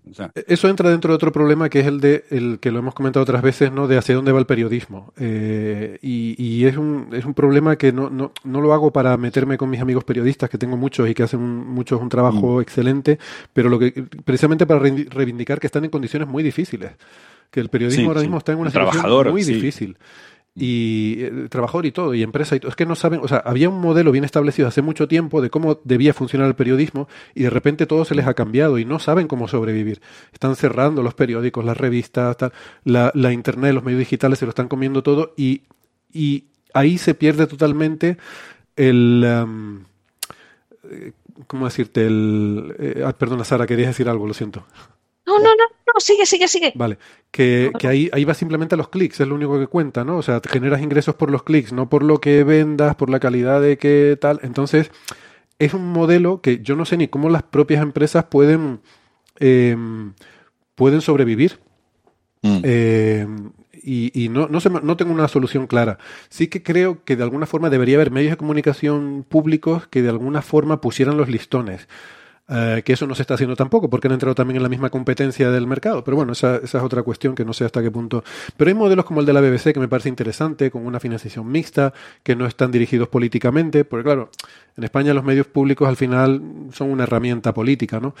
Em, pero puede haber a lo mejor otros modelos eh, a, explorar. O sea, quizás es que siempre parece que la hierba está más verde al otro lado de la valla, pero yo veo algunos como la BBC, por ejemplo, que parecen funcionar razonablemente bien por eh, tener una dirección periodística. y, eso podría, no, no, resuelve todo el problema, pero por lo menos crea un faro en la oscuridad, de decir, bueno, esta es la fuente que es de referencia porque no depende de los clics, no depende de los ingresos de publicidad, está financiado por los impuestos, ¿no? Lo pagamos entre todos. Otra forma a lo mejor es que todos nos mentalicemos y, empecemos a pagar por lo que consumimos y, yo qué sé, y, en vez de chuparnos cuatro anuncios y, leer cualquier periódico gratis en Internet, pues a lo mejor, yo qué sé, pagar un par de euros al mes y suscribirnos a alguna publicación que nos guste y que nos dé y, que nos guste porque confiamos en esos en las personas que escriben ahí, que, que son yo, creo que el, periodismo no puede ser simplemente hacer retweets, ¿no? O sea, el periodista no puede ser simplemente contar lo que te vienen dando las noticias de agencia, lo que ven en redes sociales y tal, sino que debe ponerle su sello a la noticia. O sea, el periodista debe validar con su reputación lo que está contando. Y entonces será el prestigio del periodista lo que incite a la gente a de alguna forma establecer una vinculación, asociarse con ese periodista y para mí ese es un poco el, modelo del futuro, ¿no? Del periodismo y a lo mejor será una especie de seguimiento de periodistas individuales y de alguna forma uno se suscribirá y lo mantendrá económicamente, no sé muy bien cómo y quizás ya no serán medios de comunicación donde está, sino serán eh, periodistas independientemente los que van contando sus narrativas y, uno los va siguiendo y se genera una figura de autoridad, ¿no? Eh, bueno, no lo sé, tampoco lo tengo muy claro, son ideas ahí que voy soltando un poco deslavazadas y, seguro que estoy diciendo tonterías. Perdona, Sara. Yo creo, no, yo creo que no puedes eh, prohibir, no puedes eh, castigar eh, bueno, poder se puede, ¿eh? otra cosa es que sí, se Sí, se puede, pero históricamente a, a, la persona porque así lo único que consigues es crear mártires, no consigues que esa persona diga, no, es que me han silenciado porque yo conocía la verdad, tal, tal, tal, entonces se refuerzas. Eh, entonces, ¿qué hay que hacer? pues yo creo... porque ya, ya, no hay vírgenes. Antes había 100 vírgenes por cada mártir, pero ya no, ya no quedan. Entonces, eso lo vi en una película ya no quedan. muy divertida. Pero, pero Sara, Sara, una pregunta. Eh, hay muchas cosas que están prohibidas. Está prohibido lastimar al otro de otra manera. Sí. ¿De dónde pero... hay que ese axioma que parte de decir que la palabra no lastima o que no se puede lastimar con información o no se puede incluso matar con información con, con desinformación? Yo no lo veo escrito en piedra. A mí me parece que, que, sí se puede. Y entonces hay que, hay que prohibir eso de igual manera como está, como hay que prohibir las armas de fuego. Pero hay otros mecanismos. Por ejemplo, si nosotros eh, invertimos más en que la gente tenga pensamiento crítico desde bien pequeñitos, desde la escuela, si enseñamos a la gente a razonar, a comprender, verás como mucha gente dejaría de consumir esos contenidos y cuando saliese un, un loco de estos dirían... Pero no, no, no, nos, no, nos, enseña la historia del siglo XX que, la, que los pueblos más educados y cultos de Europa hicieron las peores atrocidades y sus intelectuales más grandes abrazaron lo más siniestro de la historia reciente. Yo no soy un tipo optimista acerca de que la educación es necesaria, la cultura es necesaria, pero está lejos de ser suficiente. Pero podemos contraatacar con información, dando información veraz, eh, desmintiendo. Eh, yo creo que se pueden hacer un montón de cosas. Nuevamente vuelvo a lo de este concepto que hablábamos antes del espacio vital, o sea, no, no, la, vida en sociedad y el no hacer daño a otros, sea con la palabra, o sea con un, con un arma o con cualquier manera de hacer daño, no pasa por la cuestión, en principio, por la racional. Pasa por otras dimensiones que son, no sé, la empatía, el ponerte en el lugar del otro, el entender que eh, nos conviene a todos eh, tolerarnos y, simplemente es una cuestión, pero, no, pero en realidad lo racional es buscar por mi bien, o sea, velar cada uno por su bien y buscar quedarme yo si puedo con lo tuyo y punto, sin, sin más. Y si soy listo a hacerlo. porque, como comentábamos cuando hablábamos de inteligencia, eso depende de las motivaciones que tengas, ¿no? Y las motivaciones siempre son emocionales, son irracionales y son instintivas. O sea, ahí estás partiendo de, que tienes un instinto de autopreservación, de supervivencia, etcétera. Pero a lo mm. mejor, o sea, no sé, criaturas diferentes que sean más gregarias, pues podrían, eh, mm, por ejemplo, su instinto podría ser el bien de la colmena. Y entonces todo lo que hagan sea por bien de la colmena sí, pero fíjate que incluso para, para volver al tema de la ciencia, ¿no? que es el que, digamos, creo que es el contexto en el cual más podemos hablar, muchas veces en este programa eh, se habla siempre de, no sé, quién es el primer autor, en qué revista se publicó, el, parámetro impacto, o sea, vivimos en una... Eh, y las veces que yo he comentado que en nuestra comunidad se firma por orden alfabético, no, no importa si se manda una revista, y hay una especie de rebeldía bastante implementada contra todo esto, eh, a veces se me ha respondido que, claro, pero luego cómo evalúas, cómo sabes a quién darle una plaza. Entonces, estamos permanentemente desde en la ciencia y es parte, pareciera, yo sé que además eh, he hablado mucho de esto con Gastón, así que sé que Gastón puede que se enganche en esto, pero digo, eh, estamos permanentemente instalando la idea de la competencia, tenemos que buscar el mejor, como sea. Y, y, cada uno entonces, cuando, cuando hablamos con estudiantes, estudiantes buenos y buenas de la carrera que van a hacer carrera académica, se les explica, vas a tener que destacar, vas a tener que ganarte el postdoc, entonces hay que ser agresivo, hay que ser agresivo. No le vas a andar contando lo que, la idea que tuviste a tu competidor. Entonces, eh, vivimos en esa, eh, o sea, al final Ávilo, eh, lo, que, lo que ocurre con estas personas y, cuando digo con esta persona puede ser con nosotros también, o sea, veámoslo así, porque si creemos que bebió algo que no hemos bebido nosotros o, cometió un pecado, es que en ese, duri, en ese difícil camino, senda roja, en la cual uno está en equilibrio, ¿no? Entre soy competitivo pero honesto, eh, eh, yo quiero un puesto de trabajo, pero y Gastón es mi, eh, trabaja el mismo tema que yo, entonces yo quiero que Gastón lo haga bien o quiero que lo haga bien, pero en algún momento meterle una zancadilla, bueno, o sea, por, planteado en estos términos parece muy burdo, pero en la vida cotidiana uno toma muchas decisiones pequeñas. No, pero, es, lo que decís es totalmente cierto. Por ejemplo, en el micromundo de la ciencia, sin hacer nada mal, porque ni hablemos si, hacemos, si abrimos la puerta a hacer cosas incorrectas, sin hacer nada mal, uno tiene prácticas que son en contra del espíritu científico. Por ejemplo, no, como decís vos bien, no compartir la información. Yo la voy a compartir cuando la publique yo, pero no hablo con el de la oficina del lado, no sea cosa que me escupe el paper o ese tipo de cosas. O cuando hay un seminario con un par, vos mirás a los pares y vas a ver que se hace más mierda que cuando no son pares. porque Bueno, porque el día de mañana yo necesito un faculty position y él no. Y entonces, digo, hay muchas, muchas veces uno termina incluso más preocupado por hacer, por no hacer una pregunta estúpida que por recibir una respuesta inteligente en un seminario. Se, se empieza a deshacer esa honestidad propia del debate académico sin hacer nada mal, no estoy hablando de hacer zancadillas o, cosas oscuras. ¿eh? Y, eh, yo entiendo ese micro, esa, esa suerte de micro contradicción. Quiero avanzar en mi carrera académica y en el medio estoy haciendo cosas que van en contra del espíritu académico. Yo creo que lo que dice José es, muy cierto y, nosotros estamos haciendo la carrera de esa manera y estas son, si se quiere, expresiones exageradas de lo mismo en lo que estamos todos nosotros. Un, un poco compartiendo lo que dice José, hagámonos cargo nosotros también, porque si no estamos criticando a alguien, y yo no creo que sea tan distinto a nosotros, solamente nosotros administramos mejor el decoro. ¿Me dejas que te cuente algunas cosas más? Y entonces me dices si somos tan distintos o no. Ahora me das miedo. Venga, cuenta, cuéntalo de los ¿Te vas a contar cosas malas nuestras o malas de Avilo? No, de Loeb, de Loeb. sí, dale. Nosotros somos angelitos y angelitas. Eh, bueno, Seguramente los oyentes habrán eh, leído y escuchado titulares en prensa de que hay una nave nodriza en el sistema solar, que lo dicen Harvard y el Pentágono. Ojo. Habrán visto también titulares que parece que no tienen nada que ver sobre que... ¿Se llama Planeta Tierra o es otra? ¿El qué, perdona? Se llama, es la del Planeta Tierra, la Estación Espacial Internacional, no, otra. Otra, otra. Ah, vale.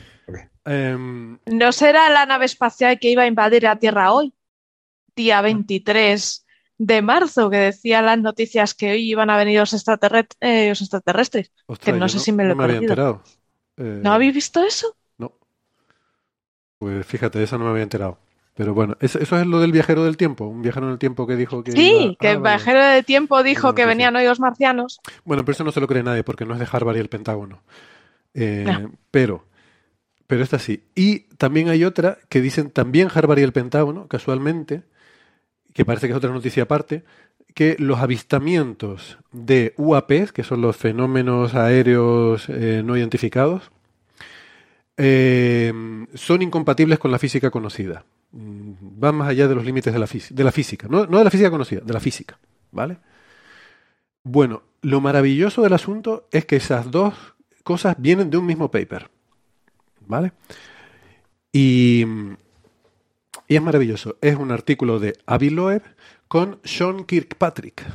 ¿Quién es Sean Kirkpatrick? Pues es alguien del Pentágono, de ahí lo de Harvard y el Pentágono. O sea, no, no Loeb y Kirkpatrick, sino Harvard y el Pentágono dicen que. Entonces, em, este, sí está en el archive, es un artículo que se llama eh, Restricciones físicas sobre los UAPs, los fenómenos aéreos no identificados. Se suele decir que UAP es como se llama ahora a los ovnis, lo que antes era UFOs, eh, UFOs, Non-Flying Objects, ahora se llama UAP. No es lo mismo, no es lo mismo. Tiene un matiz que se suele pasar por alto y para mí es fundamental. Unidentified Aerial Phenomena es una terminología que introdujo el Pentágono para referirse a objetos desconocidos o no identificados en un espacio eh, de uso militar. Esto significa que una cosa que tú sepas lo que es, hay un avión, tú ves un avión, sabes lo que es, y le preguntas, oiga, ¿usted quién es y a dónde va? Y no te contesta y se va. Eso es un UAP. O sea, cuando se dice que hay una eh, base de datos de no sé cuántos avistamientos de UAPs por aviones del Pentágono y tal, que sepamos que eso no necesariamente son cosas raras. O sea, pueden ser drones, pueden ser globos meteorológicos, puede ser cualquier cosa que no esté autorizada a estar en un espacio de entrenamiento militar y cuya frecuencia ha ido aumentando. Los globos chinos. Los globos chinos, sin ir más lejos.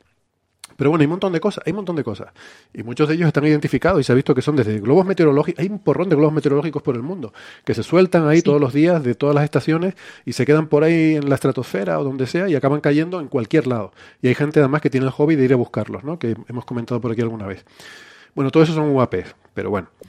Em, entonces, ah, vale, tenemos a Bill y tenemos a Kirkpatrick, que es el director de una oficina del Pentágono que han creado. Aquí hubo, esto todo viene de la historia esta que hubo en 2017 de unos vídeos, se desclasificó un programa que tuvo el Pentágono con unos flipados de cinco años eh, en el que se suponía que iban a buscar evidencias de ovnis en, eh, en um, vamos en, los registros de los vídeos de los aviones y tal.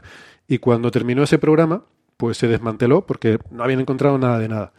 Y entonces los que lo llevaban y se estaban forrando con eso, pues montaron un, chiringuito, eh, una cosa que llamaban la Academia hacia las Estrellas, y publicaron tres vídeos que habían sacado de aviones en los cuales no se veía absolutamente nada y decía que eso eran ovnis. Los vídeos eran muy impactantes cuando uno no sabe lo que está viendo, porque se ve un manchurrón ahí que se mueve en la pantalla. Sin ninguna otra referencia, ojo, esto es importante. No se ven nubes, no se ve tierra, no se ve mar. ¿vale? Solo ves un manchurrón ahí en medio del cielo. Entonces, con esos vídeos sacaron unas historias periodísticas, mediáticas, un montón de historias. El Pentágono dijo que bueno, vamos a investigar lo que es esto y tal. Esos vídeos los ha visto mucha gente. Yo hice una entrada en mi blog larguísima explicándolo. Pero no yo, hay un montón de gente que se dedica a estas cosas, a, desmontar eh, supuestos vídeos de ovnis, y está clarísimo los que son. O sea, dos de ellos son aviones vistas desde atrás con una cámara infrarroja, y el otro es un globo meteorológico. es de cajón. Pero bueno, eh, esto generó mucho, mucho revuelo mediático. Por alguna razón, o sea, yo siempre he pensado, el Pentágono dijo que iba a investigar, que no sé qué, que más. Yo pensé, bueno, esto en algún momento saldrán y dirán, bueno, esto es una chorrada, no, no tiene más que tal. Pero por alguna razón yo creo que les interesa mantener ahí un poco el, el revuelo y no han dicho nada así como muy concluyente. Los informes que han hecho se limitan a entrevistas a testigos. O sea, escoger a los pilotos y preguntarle usted qué vio, no sé qué, y hay un montón de entrevistas y testimonios de testigos, que es lo que llevamos siempre toda la vida con, la historia de los ovnis.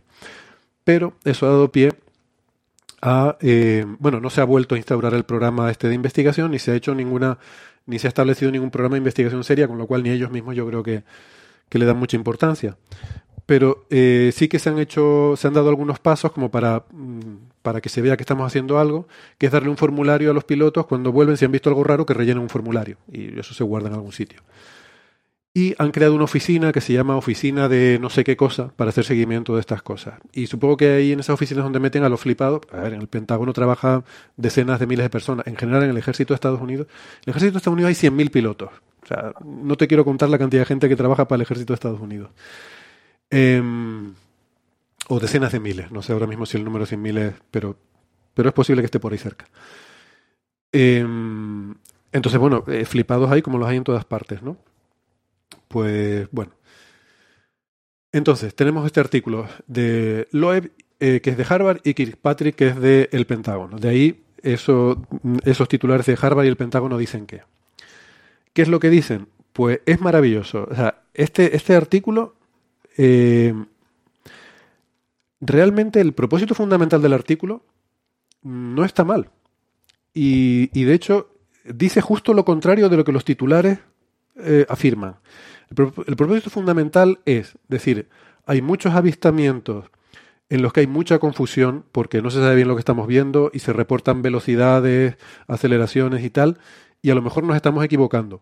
Vamos a ver qué límites nos pone la física y usemos eso para restringir esos, esos parámetros. Porque una cosa que dice es que la distancia es fundamental para entender lo que estás viendo. Que esto lo hemos dicho muchas veces en astrofísica. Fíjate tú, si ha habido debates sobre, porque en astrofísica tú no sabes a qué distancia está algo. Lo mismo te pasa en este tipo de avistamientos desde aviones, cuando tú ves un manchurrón infrarrojo, no sabes a qué distancia está. A veces sí, pero no siempre. Y entonces lo que dicen es cosas como que, hombre, algunas de las cosas que se dicen en algunos de estos vídeos, como unas aceleraciones de no sé qué, unas velocidades de no sé cuánto, pues sabemos que eso implica eh, unas restricciones físicas como ondas de choque, cuando hay movimientos supersónicos, Em, la producción de un, de un meteoro, o sea, hay una se genera un por calentamiento se, se genera un abrillantamiento, ¿no? como el de un meteoro que entra en la atmósfera. Em, ¿Qué más cosas? Ionización del entorno de un objeto que, ¿no? como un meteoro que se mueve muy rápido. Eso genera una señal de radio que se puede detectar en, detectores de radio, en, fin, eh, señal de radar, todo este tipo de cosas. Entonces, existen unos rasgos físicos que deberían estar asociados a determinados movimientos en la atmósfera. Por tanto, eh, debemos usar esos límites para, pues si vemos algo que se está moviendo demasiado rápido y que debería haber producido una onda de choque y no la ha producido, pues debe ser que no se movía tan rápido. A lo mejor tienes mal tu velocidad. ¿vale? Ese es el punto fundamental del paper, o sea, es introducir sensatez, o sea, es usar la física para poner cotas a lo que a las posibles interpretaciones de lo que estés viendo. Y sin embargo, el titular que aparece en los medios es que se avistan cosas que van contra la física. Eh, no dice eso en ningún momento el artículo. De hecho, las conclusiones, el artículo la verdad que es bastante soso, bastante insulso y de, de o sea, tiene un par de ecuacioncitas y, y, unas trivialidades muy, o sea, realmente muy triviales. Las conclusiones son dos parrafitos. Dice, las consideraciones en este artículo implican unos límites útiles en las observaciones de UAP que establecen cotas a las explicaciones hipotéticas y pueden apoyar límites en, la interpretación de los datos. Por ejemplo, uno de los eh, datos más comunes que, con los que cuentan los militares son las eh, cámaras FLIR, que son estas cámaras infrarrojas en los aviones. Estos sensores te dan una imagen resuelta de la emisión térmica de una escena, pero los, eh, los avistamientos típicos de UAP son demasiado lejanos para tener una imagen bien resuelta del objeto y poder determinar el, y poder determinar el movimiento del objeto está limitado por la falta de información de distancia. Em, el error, me voy a saltar una frase, el error en, al estimar la distancia da lugar a variaciones significativas en las, en las velocidades calculadas y está sujeto a sesgos humanos y errores. ¿Vale? perfectamente razonable y sensato. Y luego dice, afirmaciones de objetos que, exceden el, rango supersónico a transónico deberían ser consideradas frente a las... Eh, a las cotas físicas conocidas de ionización, reflectividad radar, temperatura, sonic boom y fireballs.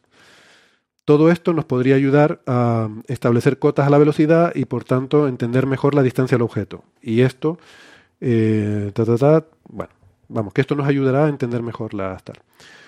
Em, o sea, lo que dice es que estos avistamientos típicamente son muy confusos porque no hay referencias. Eh, para estimar movimientos del objeto, para estimar, que es en lo que estos tres vídeos que yo comentaba son eh, aparentemente extraños porque no tienes una referencia de comparación. Entonces, claro, están seleccionados. Seguramente todos los otros vídeos en los que hay estos movimientos, pero tú puedes ver una nube, tú puedes ver el horizonte, entonces tú puedes ver que el movimiento, eh, puedes distinguir el movimiento de la cámara del del objeto, este tipo de cosas. Aquí, como, como no los hay, estos tres están escogidos porque no tienen referencias y por tanto permiten mostrar cosas raras. Bueno, esas conclusiones que les he leído son las que dice este artículo de Loeb y Kirkpatrick, que parece bastante sensato. ¿Vale? A mí, este, eh, o sea, este artículo, si no fuera por lo que les voy a contar ahora, parece bastante sensato. Lo que pasa es que se ha interpretado justo al revés se ha interpretado como que los avistamientos de UAP no cumplen con la física, cuando lo que está diciendo es, señores, esto tiene que cumplir la física, por tanto, si no cumple la física es que estamos interpretando mal esto. Yo creo que esto, en esto se inspiró Loeb eh, porque él, em, él escribió un artículo que está en el archive sobre una cosa que llaman los ovnis de Ucrania. Em, resulta que en, el año pasado, en verano, salió un artículo de unos astrónomos ucranianos diciendo que veían ovnis, que habían visto unos objetos oscuros, que no sé qué, que se movían no sé cuánto de rápido, estaban no sé cuánto de lejos y eran no sé cuánto de grandes. Eh, bueno, ese artículo ha sido desacreditado por la Academia de Ciencias de Ucrania, que ha dicho que, es eh, mala praxis, que están mal analizados los datos, que hay un tratamiento poco profesional y que no debería haberse publicado. Loe publicó inmediatamente en Archive una, una respuesta a ese artículo que se titulaba Límites eh, down to earth, como diciendo límites terrenales, ¿no? Eh, con los pies en el suelo, pero la expresión down to earth significa como estando en, la tierra, a UAP.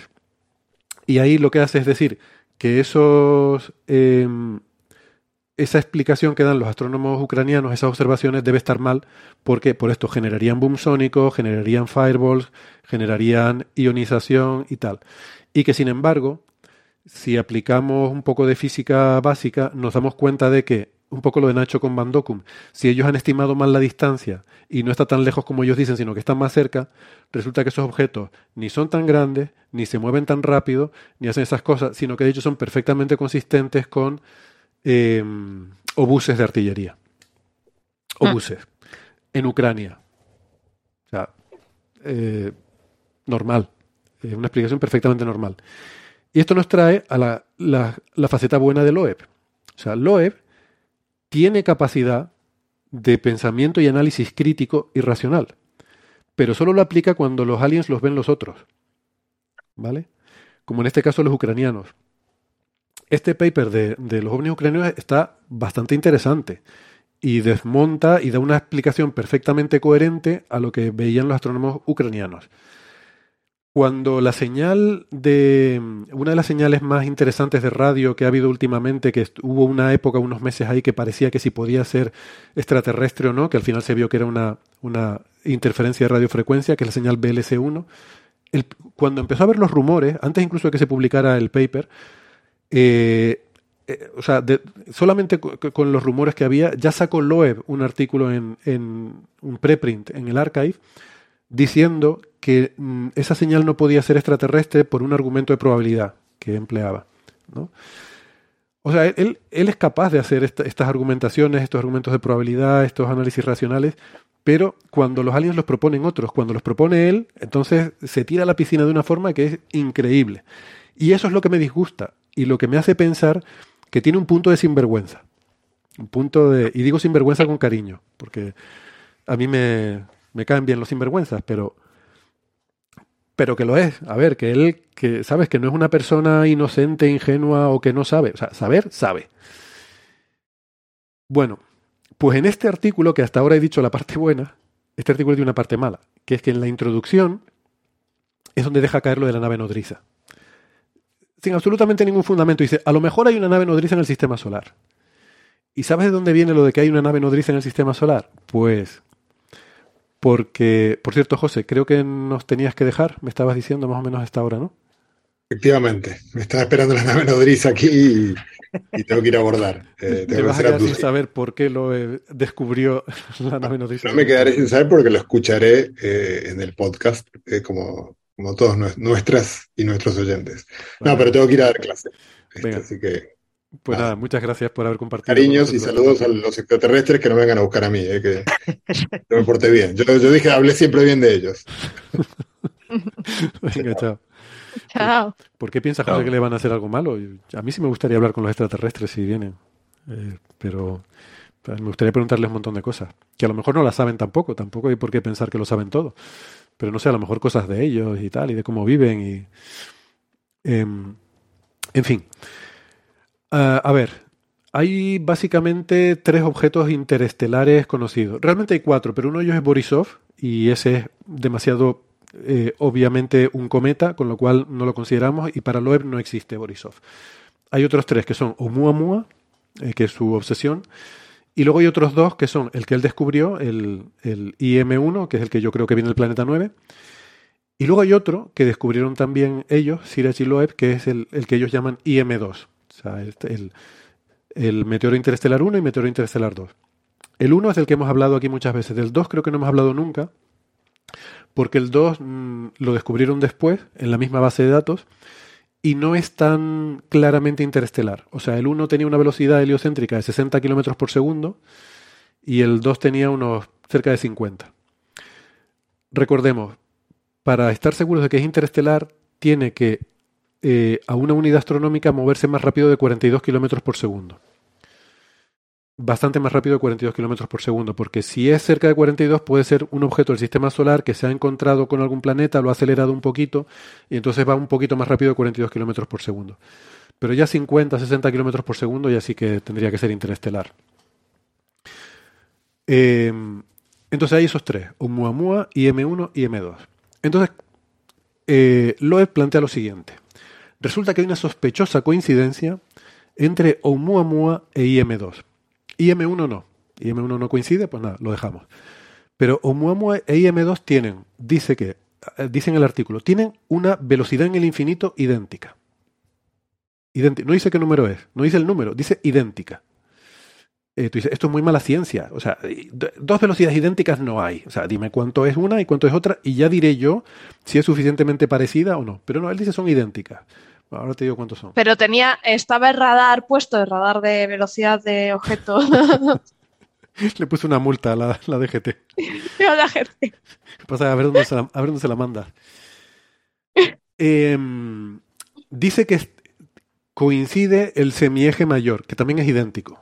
El semieje mayor es la, la distancia. Claro, para una trayectoria hiperbólica es un poco complicado, de, pero sería un poco como el vértice de la hipérbola, eh, por hablar así un poco en términos generales, la distancia desde el Sol hasta el vértice de la hipérbola. Bueno, da igual. Vamos, que, que vienen de la misma dirección y hacen la misma curvatura alrededor del Sol. Y tú dices, hombre, coincide, coincide. Luego, si hay una coincidencia, deben ser aliens. Pero hay una cosa que no coincide, que es que tienen diferente inclinación, muy diferente inclinación. De hecho, Oumuamua es retrógrado, o sea, va en la dirección contraria, y este no. Entonces, claro, es una pena, porque uno pensaría, hombre, si todo coincidiera, yo podría decir que los han tirado los aliens. ¿Qué dice Loeb? Como no coinciden, es que los han tirado los aliens. Es brillante. Dice, ¿qué pasa? Tiene la misma velocidad, pero diferente inclinación. Ah, es porque vienen de una misma nave. Es una nave que se ha ido moviendo. En un momento dado, cuando la nave estaba en un sitio, lanzó uno, y cuando estaba en otro sitio, lanzó el otro esto, o sea, que un filósofo de la ciencia, por favor, analice esto, porque me parece que tiene que ser la, argumentación más tramposa de la historia de la ciencia, en el sentido de que si todo coincide son aliens, pero si no coincide, ¿Son precisamente son aliens.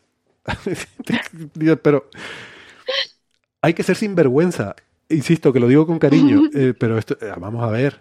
Eh, hay que tener muy poca vergüenza. O sea, como no coincide, es que hay una nave que se va moviendo y las naves lo, van mandando. O sea, eso lo puedes aplicar a cualquier cosa.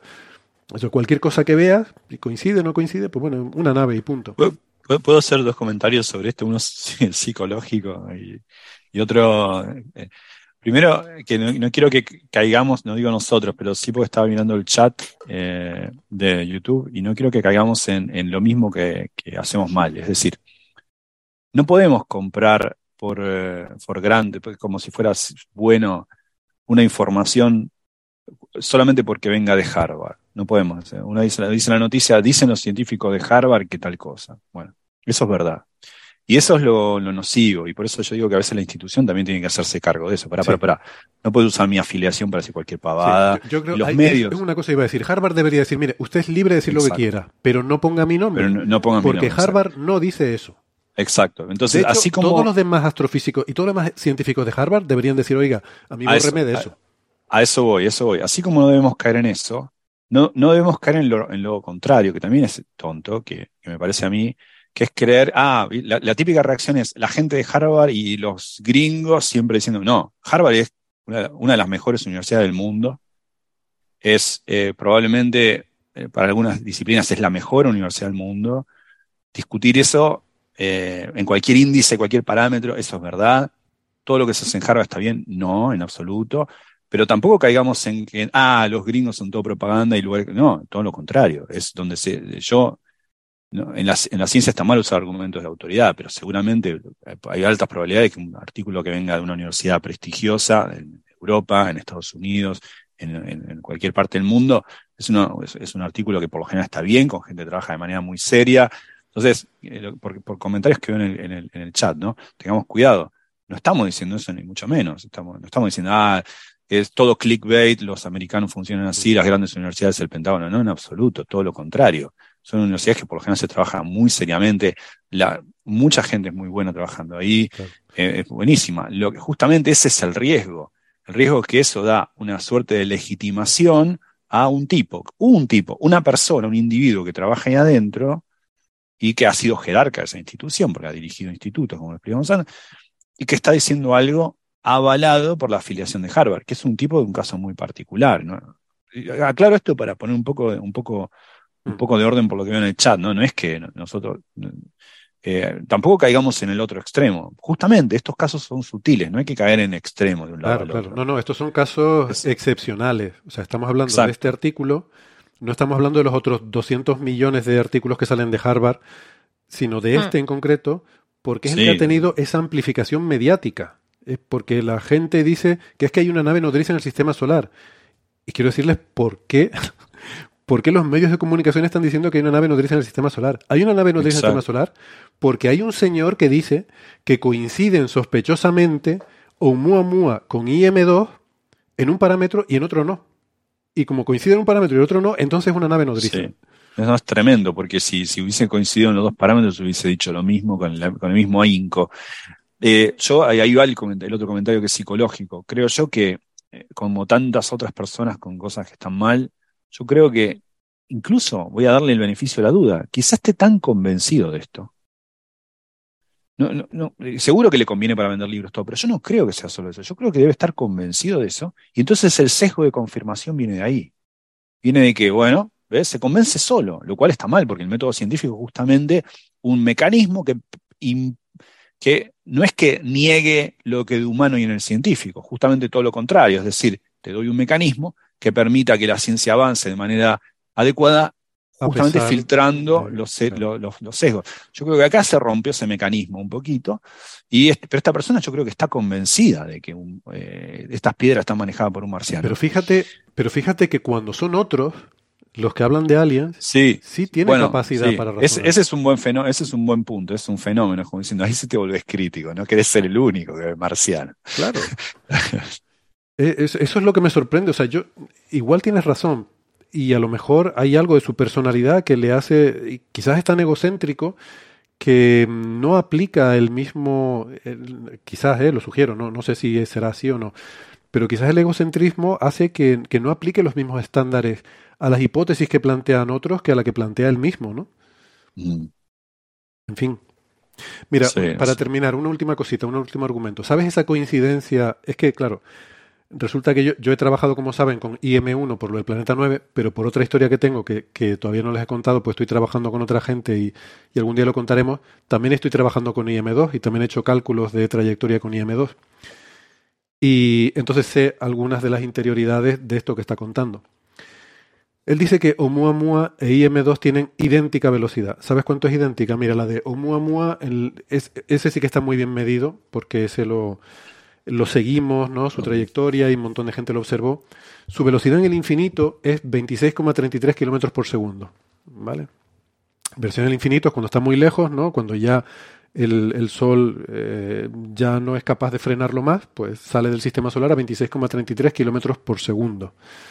Él dice que el de IM2 es idéntica. Bueno, la velocidad de IM2 que yo tengo calculada es de 24,3 kilómetros por segundo. O sea, 26, 24. Pero lo que pocas veces se dice es el margen de error. Y además Loeb no lo suele hacer. Porque además uno de los problemas con estos datos de los militares es que no tienen margen, no, tiene, no te dan el, el, eh, la incertidumbre de la medida. Pero sí que han dicho para IM1 que el error era de menos del 10% en cada componente de la velocidad. Entonces con eso yo me hice el cálculo, la simulación, de la trayectoria de IM2 por todo el sistema solar. Em, y entonces lo hice con muchos clones, lo que se suele hacer con esto, donde tú, eh, tú partes del lugar de impacto y simulas hacia atrás en el tiempo, ¿no? Y, partes del lugar del impacto con diferentes clones en diferentes eh, posiciones dentro de la incertidumbre de, de la medida. Y ves las incertidumbres extrapoladas ¿no? hasta el final. Bueno, pues la incertidumbre de la velocidad en el infinito de IM2 es de más o menos 4 kilómetros por segundo. Ese parámetro. O sea que estamos hablando entre 20 y 28 kilómetros por segundo. Que tú estás diciendo que entre 20 y 28 kilómetros por segundo es idéntico a 26. Bueno, uno podría decir, bueno, podría ser que sean parecidos, depende del rango que tengas, porque no sabemos cuánto es el rango posible. Si esto puede ir desde una milésima de kilómetros por segundo a 100 millones de kilómetros por segundo, pues sería una enorme coincidencia que uno sea 26 y el otro sea entre 20 y 28. Pero es que no es el rango, no es el que tú quieras, hay unas cotas. Resulta que un objeto interestelar, su velocidad en el infinito, por nuestra incertidumbre de medida, no puede ser menor de 10 kilómetros por segundo, de ese orden, 10-15 kilómetros por segundo. Y esto es, un, es una cosa un poco bonita, pero no voy a entretenerme mucho con eso. Pero tiene que ver con, como les decía, tiene que tener 42 kilómetros por segundo la distancia de la Tierra para que sea interestelar, pero un poquito más. Eh, ese un poquito más puede ser a lo mejor, imagínate un 1%, ¿no? Para que, porque yo tengo una incertidumbre medida. Digo, bueno, tiene que ser más de un 1% sobre eso. Resulta cuando trasladas eso a la velocidad en el infinito, ese 1%, que a lo mejor de 42 kilómetros por segundo más el 1% sería pues 42,4 por, eh, kilómetros por segundo. Bueno, ese 0,4 en el infinito se convierte en 8 kilómetros por segundo. ¿Vale? No es lineal. Eh, esto es una cosa bastante bonita, pero dicho de otra forma, eh, lo hacemos al revés. Si tú partes del sistema solar este, tú partes de Plutón, ¿vale? Donde casi es el infinito, visto desde el Sol, y lanzas dos, dos meteoroides hacia adentro. Uno lo dejas caer con velocidad cero, lo sueltas y dejas que caiga el Sol. Y otro lo lanzas a 8 kilómetros por segundo, ¿vale? Van a llegar a la Tierra casi con la misma velocidad. Uno llegará a 42 y otro a 42,4 kilómetros por segundo. ¿Vale? El tiempo de llegada será diferente. El que iba más rápido llegará antes, pero la velocidad con la que llegan es muy parecida. Y tiene que ver con que realmente lo que se conserva es la energía, no la velocidad. Y la diferencia de energía cinética, como la energía va con la velocidad al cuadrado, la diferencia de energía entre 0 y 8 kilómetros por segundo es igual que la diferencia de energía entre 42 y 42,4. ¿Vale? Entonces, hay una amplificación del error hacia afuera. Entonces, para tener un poquito de seguridad de que eso es interestelar, la velocidad en el infinito tiene que ser por lo menos 15 kilómetros por segundo. Eso ya te establece un primer límite inferior de cuánto es la velocidad que tiene que tener un asteroide interestelar en el infinito. Y por arriba, pues bueno, sabemos que la dispersión de objetos, eh, lo que se llama el, respecto al local standard of rest, que es el, básicamente la dispersión de velocidades de, estrellas y objetos en, la galaxia es de 38 kilómetros por segundo, un sesgo, eh, perdón, un sigma. Em, o sea que, como mucho, pues puede ser 40 y pico, 50 kilómetros por segundo, no mucho más que eso. O sea que tienes una ventana entre 15 y 45 em, kilómetros por segundo. Esa es tu ventana. Y tú en esa ventana quieres ver una coincidencia de más menos 4 kilómetros por segundo. ¿Cuánto de probable es? ¿Qué es lo que sería en cualquier paper científico? Si tú dices que dos cosas coinciden, dime cuál es la probabilidad de que sea casual. ¿Cuál es la probabilidad de una chance coincidence? Eso sería en cualquier paper científico. Es lo que él tendría que haber presentado aquí. Si yo voy a decir que aquí hay una coincidencia sospechosa, ¿cuál es la probabilidad de que esa coincidencia sea debida al azar? Él no lo hace, bueno, pues yo lo hice, hice un poco de referir del artículo. Es un cálculo muy sencillo porque sabes que el rango es ese, unos 30-35 kilómetros por segundo, que tu margen son más o menos 4 kilómetros por segundo, y que tienes tres objetos de los cuales te basta con que coincidan dos. ¿Vale? Porque él ha cogido Oumuamua, IM1 y M2. Y M1 no le interesaba, lo quitó. Y se quedó con que había dos que coincidían. Eso quiere decir que tú te vale una coincidencia de dos cualquiera de esos tres. Pues la probabilidad de que coincidan dos cualquiera de esos tres por azar es del 71%. ¿Sabes? es que lo que él plantea como una coincidencia tiene una probabilidad de que sea por azar del 70%. Es que lo difícil es que no coincidan cuando consideras todas esas circunstancias. En fin. Eh, y él sabe hacer estas cosas. Él sabe hacer estos cálculos porque los ha hecho cuando son trabajos de otros. Que eso es lo que me molesta. O sea, si es alguien que no sabe, dice, pues no sabe. Pero él ha demostrado que sí sabe. Él no es tonto. Es muy brillante. Y este mismo tipo de argumentos de probabilidad los ha hecho cuando los aliens los ven otros. Entonces, que me perdone, pero esto es de sinvergüenza. O sea, publicar esto así y decir que esto es una nave nodriza eh, a sabiendas, porque yo estoy seguro de que él sabe que esto no se sostiene por ningún lado.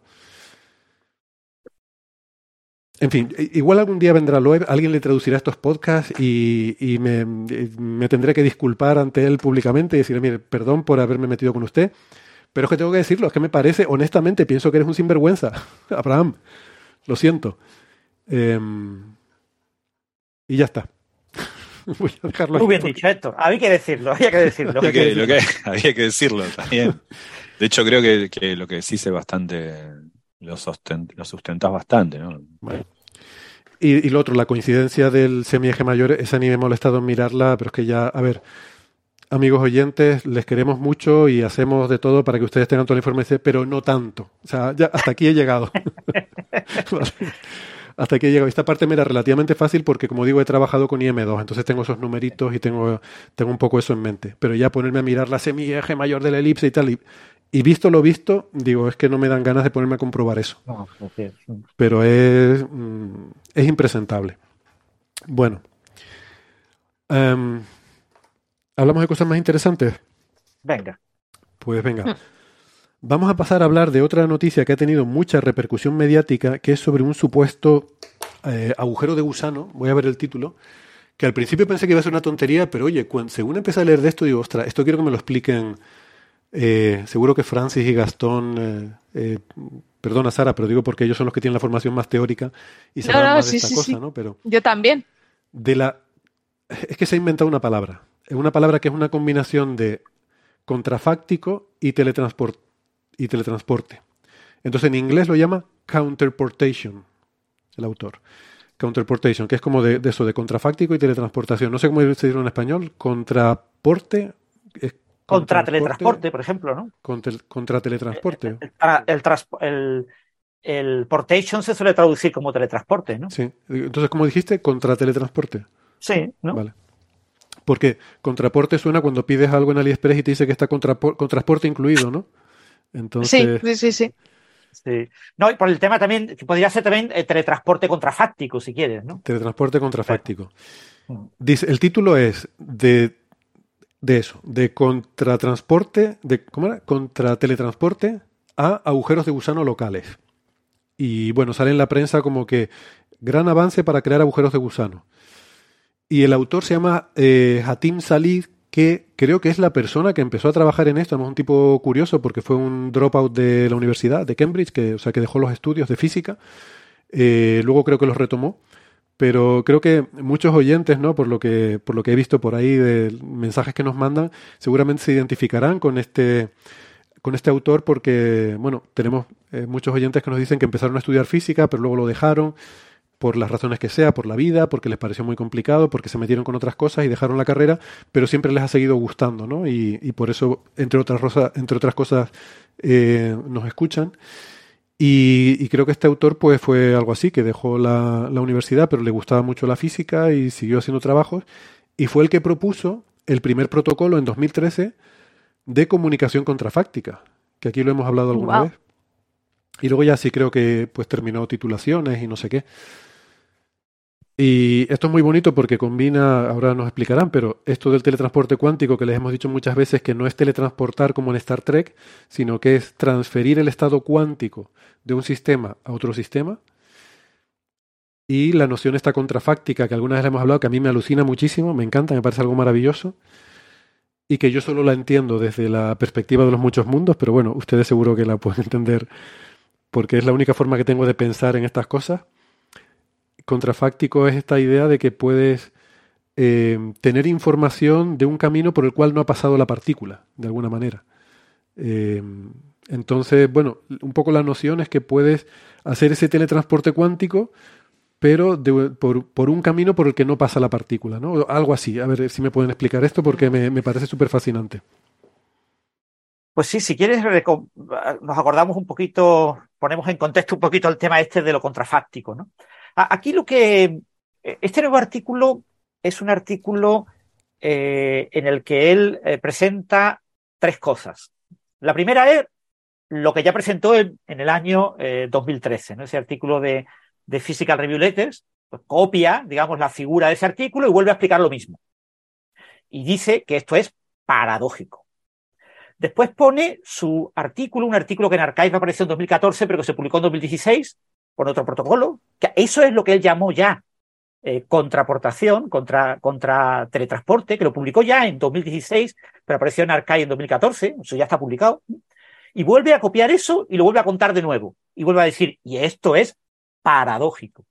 Y acaba con la parte final, que es la parte novedosa, ¿vale? La novedoso del nuevo artículo.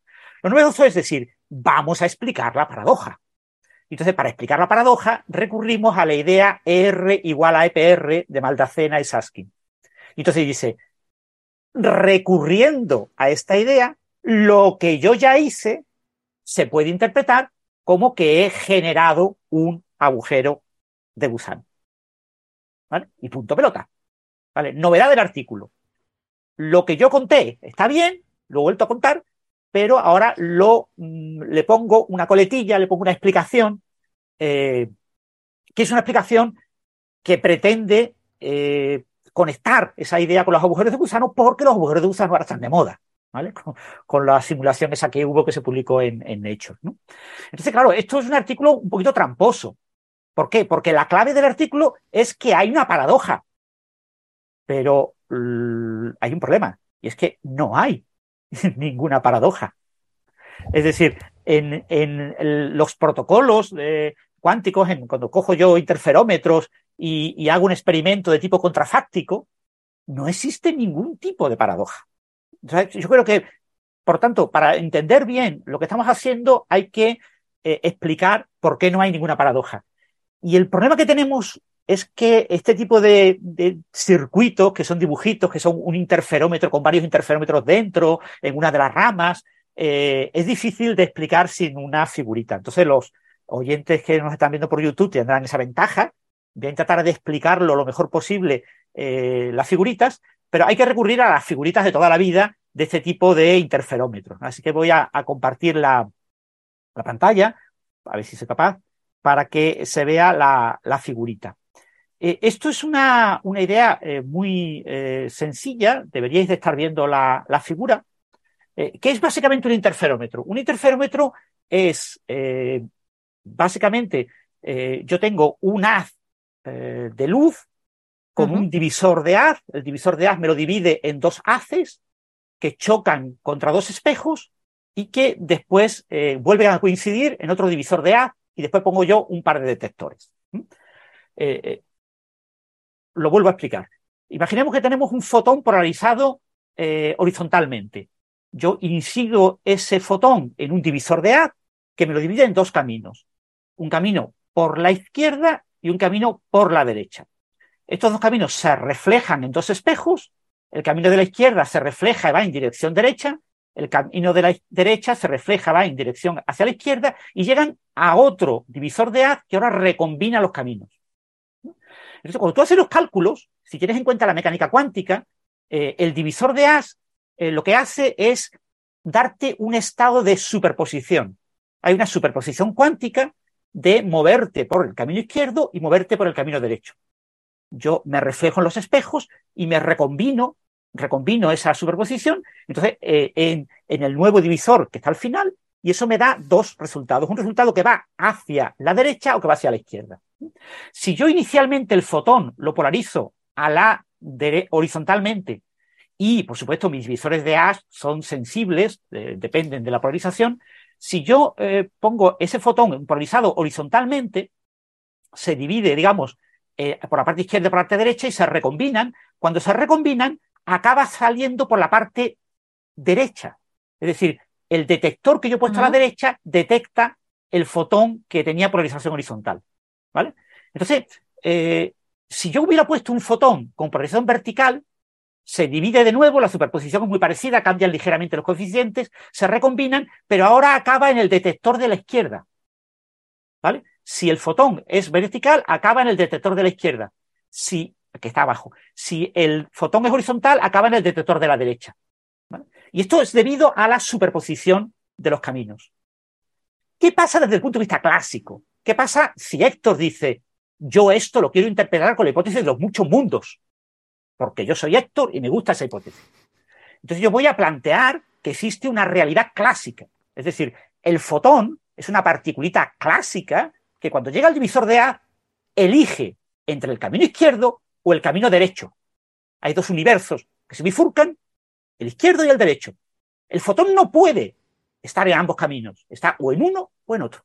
Entonces, para que yo vea que un fotón inicialmente polarizado horizontalmente acabe en el detector que abajo detecta eh, la polarización horizontal, es necesario que el fotón siga el camino completamente izquierdo. Es decir, el fotón en el divisor de A se va por el camino izquierdo, se refleja en el espejo izquierdo y acaba en el detector que se encuentra eh, a la derecha, que es el detector de polarización horizontal. Déjame, si tengo...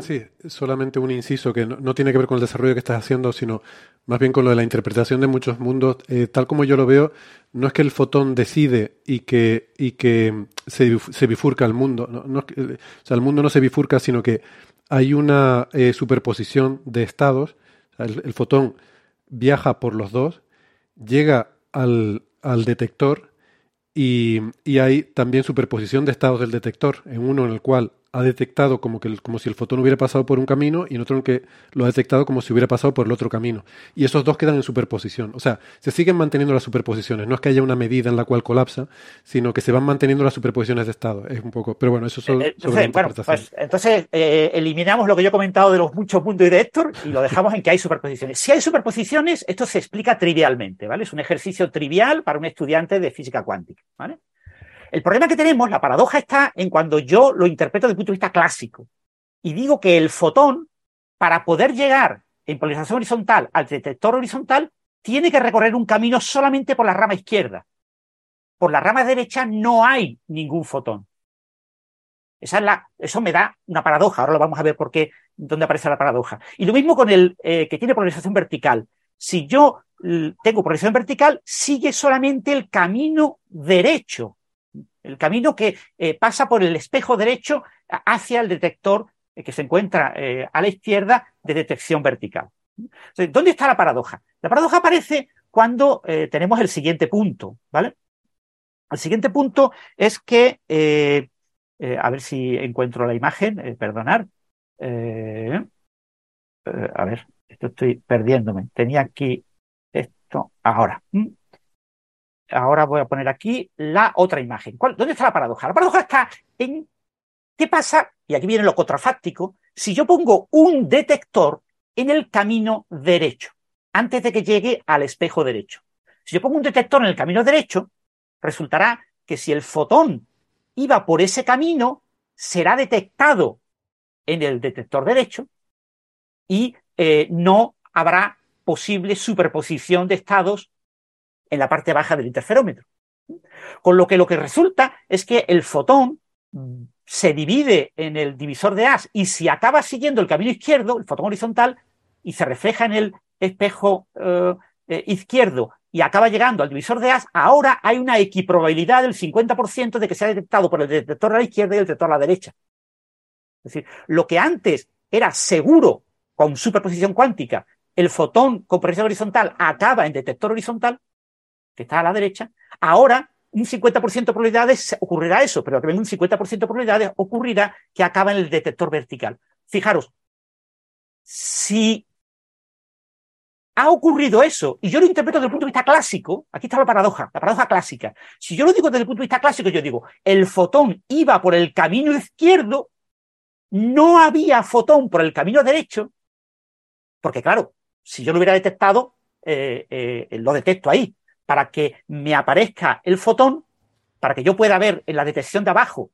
Eh, tengo tres detectores. Los detectores de abajo, derecho, eh, eh, vertical y horizontal, a la derecha y a la izquierda, pues esos detectores detectan el fotón si el fotón no es detectado por el detector que se encuentra en el camino derecho. Por lo tanto, ha tenido que recorrer todo el camino izquierdo.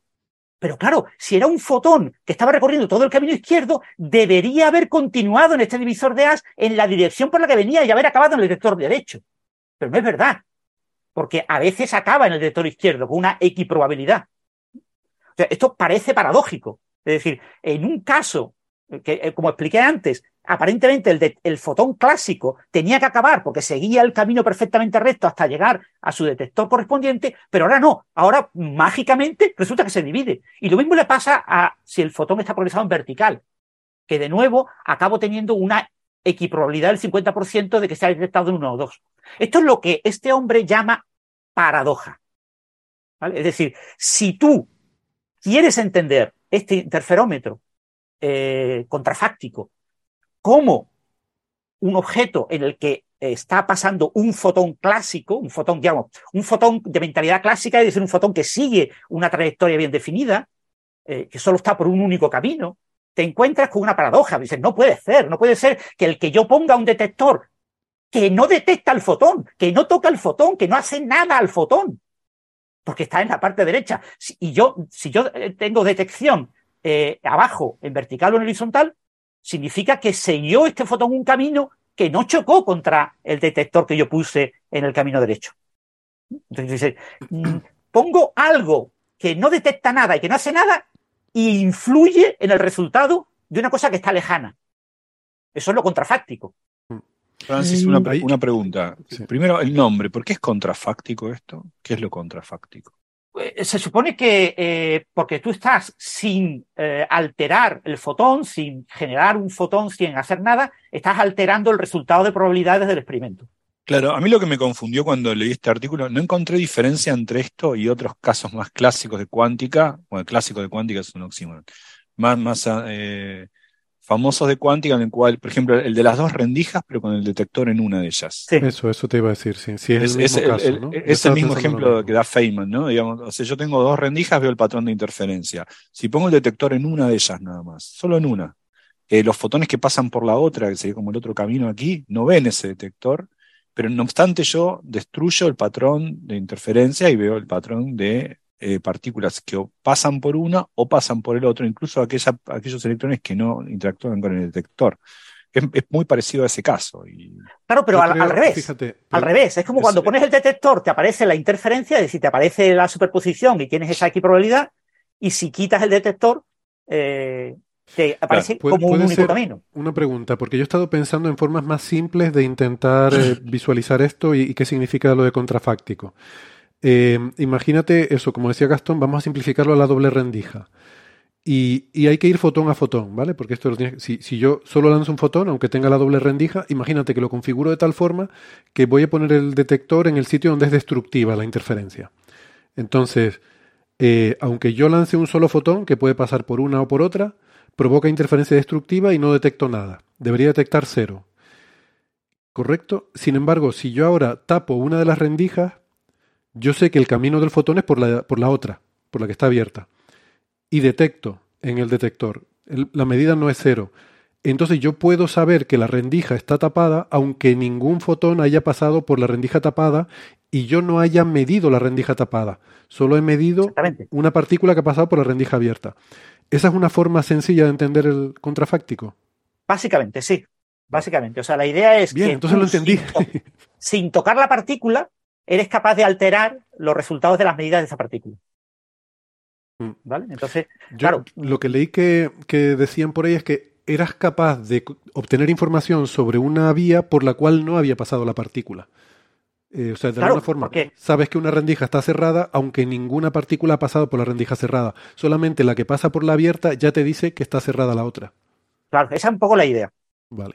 Fíjate que aquí en el, interferómetro este que tenemos aquí, eh, tenemos dos detectores abajo. Entonces, si tú detectas en la derecha, tú no sabes nada, porque podría haber hecho el camino que teníamos antes, que iba a la derecha. Solamente cuando tú detectas con el detector de la izquierda, que es el detector que antes detectaba eh, solamente polarización vertical, pero que ahora, cuando tú has puesto el detector en el, todo el camino derecho, has cortado ese camino, has puesto ese tapón en la rendija, entre comillas, pues eh, sí también puedes detectar en ese detector. Entonces, aprovechando eso, tú tienes una cierta probabilidad de poder transmitir información. Es decir, yo puedo eh, en este experimento eh, eh, transmitir información en el sentido de que, esta creo que es la, la está compartiendo lo misma de antes, ¿no? Fijaros, yo puedo transmitir información poniendo este detector en el camino derecho o no poniéndolo. Porque si sé que venía polarización horizontal, siempre tiene que acabar en polarización horizontal. Si en algún caso me acaba en polarización vertical, yo habré transmitido una información. Claro, esto no se puede hacer en un único experimento porque hay una cierta aleatoriedad, pero yo tengo una cierta probabilidad de transmitir información. ¿Vale? Entonces, este juego de sin tocar la partícula transmitir información es lo que eh, exageró eh, este autor. Aclaremos que no, no es transmitir información más rápido que la luz, ni mucho menos. No, no, no, ni mucho menos. O sea, esto no va en contra, no, sería el spooky action at distance. exactamente. Entonces, ¿cuál es la idea? La idea es, si yo quiero incrementar esa probabilidad, porque fijaros que yo tengo aquí una probabilidad de como del 25% en transmitir información.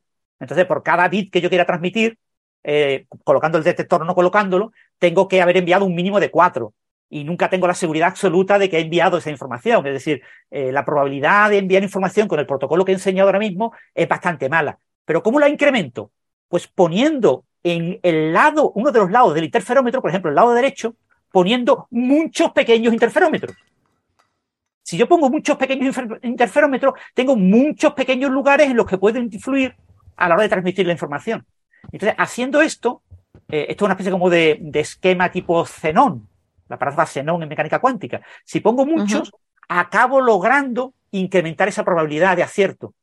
Y logro que la persona que controla este espejo que está aquí puesto eh, a la izquierda, en el, lado completamente, perdón, en el lado completamente a la derecha, completamente a la derecha, que controla eh, con ese espejo eh, hay, eh, lo que propone este autor es hacer medidas débiles, etcétera, pero bueno, eh, que controla con un espejo en el que se supone que no está rebotando la partícula, sino porque la partícula, el fotón, está rebotando, yendo por el otro camino, por el camino izquierdo. Lo estoy colocando, son cosas que coloco en el camino derecho que no sigue la partícula. Entonces, cuando la partícula no sigue el, camino izquierdo, se va por este camino, porque si sigue ese camino, acabará en este detector. Acabará en un detector y no, no eh, seguirá en las diferentes etapas del interferómetro.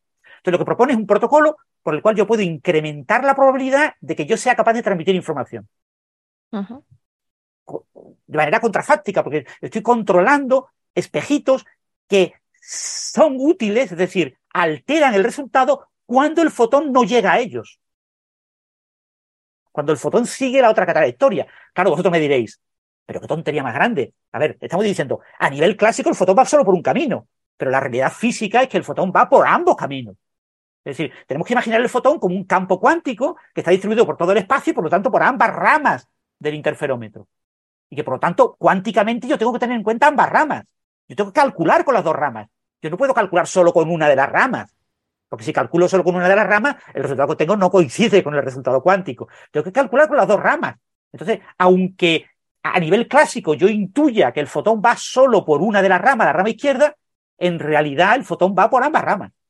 Entonces, claro, el efecto que haga Bob, que haga el que controla y quiere enviar la información eh, en estos espejos que se encuentran aquí a la derecha, es un efecto que está afectando de verdad al campo electromagnético. Y por eso eh, se puede transmitir información eh, unos y ceros haciendo una acción concreta en estos espejos. Esto, es esto se publicó, esto es lo que se publicó en el año 2013, ¿vale? Y lo que pasa es que esta es la figura del nuevo artículo. Y te vuelve a explicar todo esto y te dice que esto es una buena manera de eh, transmitir información sin controlar la partícula. Yo no envío una partícula que transmite la información, sino que una acción que yo hago en una rama de los interferómetros, eh, que en principio es útil cuando por ahí no pasa la partícula, está, está enviando información. Entonces, es como si yo enviara información sin enviar una partícula. Entonces, este protocolo eh, él lo plantea en el artículo de 2014 que se publicó en 2016, lo plantea eh, como un protocolo eh, para hacer ese teletransporte contrafáctico, ¿vale? El contra-teletransporte. Esto ya se publicó en 2016 en una revista, una revista, el anterior se publicó en Physical Review Letters, este se publicó en una revista de segunda, ¿vale? Una revista bastante menos prestigiosa. Pero bueno, en cualquier caso, se publicó y, lo que él plantea es que este protocolo eh, de teletransporte o de contrateletransporte, eh, teletransporte contrafáctico, eh, imita lo que sería en un ordenador cuántico la transferencia del estado de un qubit desde un, esto sería Bob, el que envía la información, la parte de abajo sería Alice, la que recibe la información, aquí tenemos una puerta no controlado, es una puerta que el control lo tiene Bob, entonces, esta puerta, si el control vale 0, eh, transmite directamente el valor, 0011, pero si el control vale 1, invierte el valor. Es un no controlado. Eh, eh, si vale 1, un 0 se convierte en 1 y un 1 se convierte en 0. Después pongo dos puertas de Hadamard, que lo que hacen es una superposición cuántica, y repito el no, el no controlado y las puertas de Hadamard. Con este protocolo, que es un cálculo matemático muy sencillito, son matrices de 2x2, muy sencillito, yo transfiero el estado completo de un qubit desde Bob a Alice. Y eh, se puede hacer el protocolo tanto que se mantenga el valor original que tenía Alice eh, y lo reciba Bob, o que incluso invertirlo. Bastaría poner aquí eh, una inversión adecuada, un desfase adecuado. Entonces, esto, son, esto básicamente es la idea que se plantea en, esta, en este esquema. Tenemos un esquema en el que tenemos un interferómetro con sus dos ramas, la derecha y la izquierda, con sus espejitos. Lo que pasa es que se han incluido aquí unos, unos elementos que eh, meten polarización circular. Y entonces, eh, y tengo un esquema que imita lo que tenía antes, esos pequeños interferómetros que tenía en el lado derecho. ¿no? Tenía como una rama grande en la parte izquierda y como pequeños interferómetros en la parte derecha. Pues eso lo imita esta combinación. Pero esta combinación está acoplada a lo que tiene Bob. Lo que tiene Bob es un átomo atrapado, de tal manera de que si un fotón sale del interferómetro de Alice y choca contra el de Bob, ese fotón tiene dos opciones. Una opción es quedarse en el átomo o ser reflejado e irse por el otro camino. Entonces, aquí tengo este control, esto podría estar a distancia. Y claro, vosotros diréis, pero claro, si el fotón llega, eh, ahí hay algo que está comunicándose. Bueno, pero esto es contrafáctico. En realidad, la transmisión de, información se controla cuando por aquí, por esta, esta, rama, no pasa ningún fotón. Cuando yo hago la interpretación clásica, ¿vale? A nivel cuántico siempre tengo superposiciones y tengo que tener en cuenta todas las ramas. Pero si yo me quiero poner de paradójico y quiero decir que mm, solo va el fotón por una única rama, pues entonces resulta que habrá transmisión de información cuando el fotón no vaya por esta rama. Y cuando este átomo de rubidio no le afecte. Entonces yo controlando el átomo de rubidio con estos detectores, ver cuál de ellos detecta, puedo enviar un 0 o un 1. Este protocolo es, un pelín más complicado porque aparecen aquí varias cositas que, pero el, el, cálculo no es mucho más complicado. Y la idea básicamente es la misma. Y esto es lo que él plantea. Entonces lo que él dice es, si en un lugar tengo lo que el interferómetro de Alice, que es la que va a recibir la información, y en otro lugar tengo el de Bob, siempre y cuando estén conectados con la posibilidad de que de vez en cuando el fotón eh, llegue a chocar contra mi, mi, mi eh, átomo atrapado y lo, que tiene Bob, con el aparato que tiene Bob, y en ese caso no se transmite información, ¿vale? En ese caso eh, nos comemos el, fotón y entonces Alice no recibe información. Pero los casos en los que no pase el fotón por este camino, pues yo, eligiendo cómo detecto aquí, le puedo transmitir información a Alice que recibirá en un detector o en otro.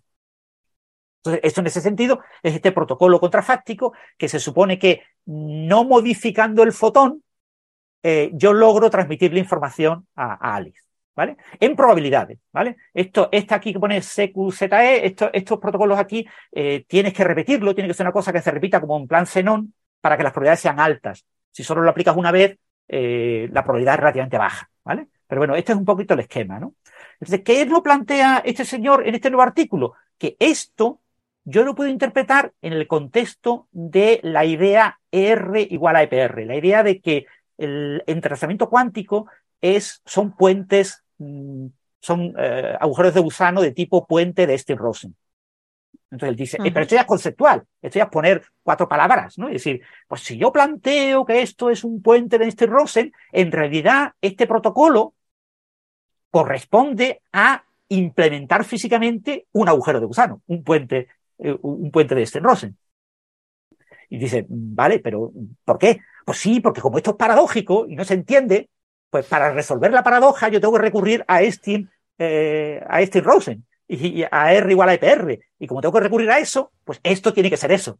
Es un argumento súper extraño que, bueno, y se ha publicado una revista que no es mala, ¿eh? O sea, la, revista que se ha publicado es una revista que tiene buen índice de impacto. No tanto como Física Preview pero tiene un buen índice de impacto. Pero claro, es un artículo que tú dices, pero si esto parece un artículo de juguete hecho por un aficionado, no, no parece que tenga mucho, mucho cuerpo. Y entonces le da varios párrafos discutiendo la chorrada de decir que esto se puede interpretar como haber hecho un agujero de gusano y que por lo tanto hay una especie de teletransporte físico sin tener en, eh, eh, porque claro, se produce el teletransporte cuando el fotón no llega a ese otro extremo. Pero tú dices, bueno, pero vamos a ver, esto no tiene ni, ni pies ni cabeza. Y claro, y eso es lo que se ha publicado en el artículo y después estamos lo que ha hecho Nieves en el ABC, que ha, ha despelotado y se ha ido completamente de olla. Eh, comentando que esto es una realización de un agujero de gusano que demuestra la posibilidad del teletransporte de objetos, que no sé cuánto y no sé qué, ¿no? O sea, ha, dicho, todo lo que yo no entiendo, mejor, me despreocupo, que yo no lo entiendo, así que no me preocupo, pero hay unas frases ahí que pone maravillosamente, un agujero de gusano, no sé qué, ¡uh! Eso es una maravilla. y entonces escribe, pues, que eh, se ha hecho una realización experimental de, de, un, de un agujero de gusano y que, y que se puede demostrar de esta manera que hay teletransporte. Algo que no tiene en principio ningún sentido, porque estos son, ya digo, interferómetros, una cosa muy sencillitas que, que básicamente es lo, lo, de la doble rendija que habéis comentado. Yo, tengo dos comentarios sobre esto. El primero es que esa figura, Francis, que has estado mostrando y analizando en, exquisito detalle, eh, tiene pinta de que solo hacer esa figura yo creo que me llevaría más tiempo que alguno de los papers que he hecho entero. Eh, no, Ya ese punto tiene mérito. conceptualmente no es complicada, lo que pasa que, claro, pues tienes que poner los pequeños eh, elementos. ahí hay una serie de desfaces, de, de elementos que, hay que incluir eh, para que todo funcione, ¿vale? Aquí hay eh, pequeños eh, cambios de la fase de la polarización, cambios de fase de polarización de 45 grados, etcétera, para que coincida que cuando lleguen al divisor de as, si llegan con la polarización correcta, vayan por el camino, entre comillas, correcto, ¿vale? El camino que a mí me interesa a nivel clásico. Mm. Entonces, pero ya os digo, no es una figura conceptualmente muy difícil. Eh, y el segundo es que cada vez estoy más de acuerdo con Gastón. Me llamó la atención una cosa que dijo en los especiales sobre cuántica, creo que el de, las introducciones, que dijiste que entender el experimento de la doble rendija era eh, o sea, lo, más fundamental, que cuando entiendes ese experimento mental ya mm, todo tiene mucho más sentido. Bueno, sí, pero ahí tengo, ahí tengo que ser cuidadoso. Ahí, ahí está hablando el estudiante y no el profesor. Si bien yo enseñé en cuántica mucho tiempo, la, hablo de lo que me ayudó a mí cuando estudié. Yo me acuerdo haber leído cuando era estudiante, en, no sé, 1995. Leí el, el, capítulo 3 del Feynman y vi el experimento de la doble rendija bien explicado y dije, ah, ok, ok, ok. O sea, se puede sofisticar mucho esto, pero para mí fue esclarecedor, ¿no? Sobre todo cuando, bueno, ahora mido, quiero engañar a la mecánica cuántica, mido por dónde pasó y dice, bueno, cambio. Para mí fue... Es, que creo que es la, reducción a lo más simple de la esencia de la mecánica cuántica, me parece, ¿no? Que, ahí está metido realmente eh, todo lo que necesitas saber si consigues realmente entender bien eso. Y pensando en estas figuras tan complejas, eh, por eso yo te decía, Francis, que o sea, me, resultaba complicado el tener en mente todas las diferentes cosas que había que tener en cuenta aquí, por eso intenté plantearlo en, términos de eso, de una doble rendija, y por eso te preguntaba si, eh, si verlo, la comunicación contrafáctica de esa manera, eh, si era útil, ¿no? Y ya que me dices que sí, pues se lo voy a recomendar a los oyentes que lo piensen así, de esa forma que decíamos. Tú, en el experimento de la doble rendija, tú básicamente, y, lanzando fotón a fotón, que esto es importante, porque claro, si tienes una, eh, no, no tiene tanta gracia, pero lanzando fotón a fotón, tú tienes un fotón que Claro, uno clásicamente pensaría que pasa por la rendija A o la rendija B, pero luego cuando llega al detector vas mandando mm, los fotones uno tras otro y genera un patrón de interferencia, ¿no? Entonces, eh, si lo piensas en los términos en los que hay que pensar la mecánica cuántica, cuando tú lanzas uno tienes que pensar que tienes realmente la superposición de las dos posibilidades, ¿no? La función de onda en todo el espacio y que cuando tú detectas, solo detectas una posición que en este caso imagínate que tu detector te permite distinguir si pasa por la rendija A o la rendija B, ¿vale? Solo, solamente una de las dos será la correcta. Pero hasta esa detección, todo va en superposición. Eh, entonces, cuando, cuando piensa aquí este, este tema contrafáctico, dice ahora, imagínate que solo lanzo un fotón, que tapo la rendija B, por tanto sé que el fotón pasa por la A, eh, entonces en ese momento el hecho de recibirla y que no haya interferencia, a mí me da a entender que la rendija B está tapada. Vale, pues eso puedo mandar información así. Tapo y destapo la rendija B arbitrariamente y así puedo mandar información. Como hemos dicho que el teletransporte cuántico es básicamente transferir un sistema cuántico de un sitio a otro, es mandar información, es como que estoy utilizando un sistema de este tipo contrafáctico para mandar esa información. ¿Podemos verlo así un poco? Sí, más o menos, sí. Y que luego, y que luego este hombre hace la asociación con el agujero de gusano por entrelazamiento igual agujero de gusano, y entonces ya está todo, todo hilado, ¿no? Claro, ya lo hilan al final, eh, en la parte de discusión, es donde empieza a hablar de, esos agujeros de gusano, y bueno, y pone un dibujito de un, del Nilo y, con unas chorradas que, bueno, que no tienen mayor interés, ¿no? Hay, hay, un experimento mental muy curioso, estaba ahora intentando recordarlo, no sé si, si lo tendrás en mente, Francis, este el de la bomba. Eh, sí, este es igual. Esto está inspirado en el experimento de la bomba de Feynman y. No recuerdo el otro autor. Sí. Eh, está inspirado en, ese experimento de la bomba. Que, pues no me acuerdo exactamente del nombre de los autores y esto, ¿no? Pero era muy, era muy curioso porque básicamente, o sea, es una versión dramática de la doble rendija? Pues la, la doble rendija tiene esa superposición de estados, pero al final eh, solo hay uno que, digamos que sea el que se realiza cuando tú mides, ¿no? Eh, o en la interpretación de muchos mundos tienes la superposición de las dos realizaciones, pero tú conoces una de ellas, hay otro tú que conoce la otra. Bueno, em, esta versión eh, es algo así como que hay una bomba que se activa al pasar el fotón y entonces, bueno, hay, según tienes que hacerlo muchas veces, ¿no? Hay esa, ese diagrama que nos pone Francis de, del experimento este. Pero bueno, la cuestión es que en vez de hacer la interferencia de los posibles estados que pasan por una rendija A o pasan por una rendija B, hay la interferencia de posibles estados que uno de ellos hace explotar una bomba y otro no. Entonces, te puede pasar que te explote a ti cuando haces pasar el fotón, pero a lo mejor no te explota. Y puede ocurrir que en una de las que no te explota, sí que interfiere el sistema con un estado en el que sí ha explotado la bomba en otro estado que no es el detectado.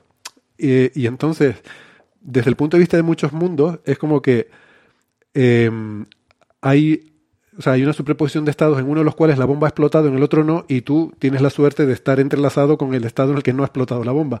Pero hay un universo en el que sí ha explotado la bomba, ¿no? Es muy, es una forma muy graciosa de verlo, como una, una dramatización.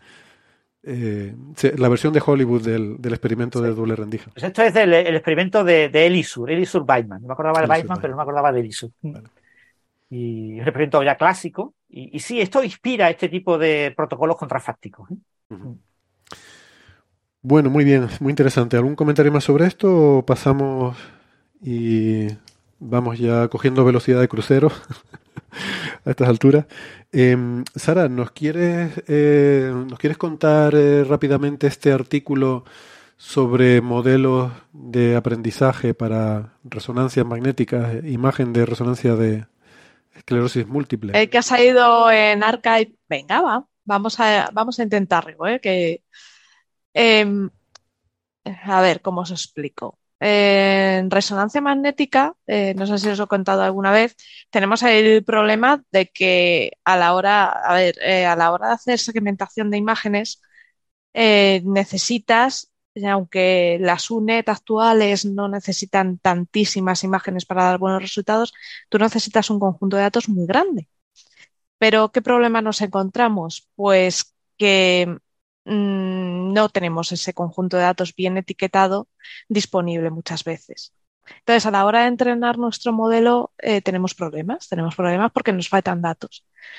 Eh, para colmo de males, los, sabéis que hay, retos que, que, ponen bastantes instituciones para que tú pruebes tus modelos eh, de segmentación. En este caso, de esclerosis múltiple, pero puede ser de segmentación de tumores, de segmentación de neuronas, de lo que quieras.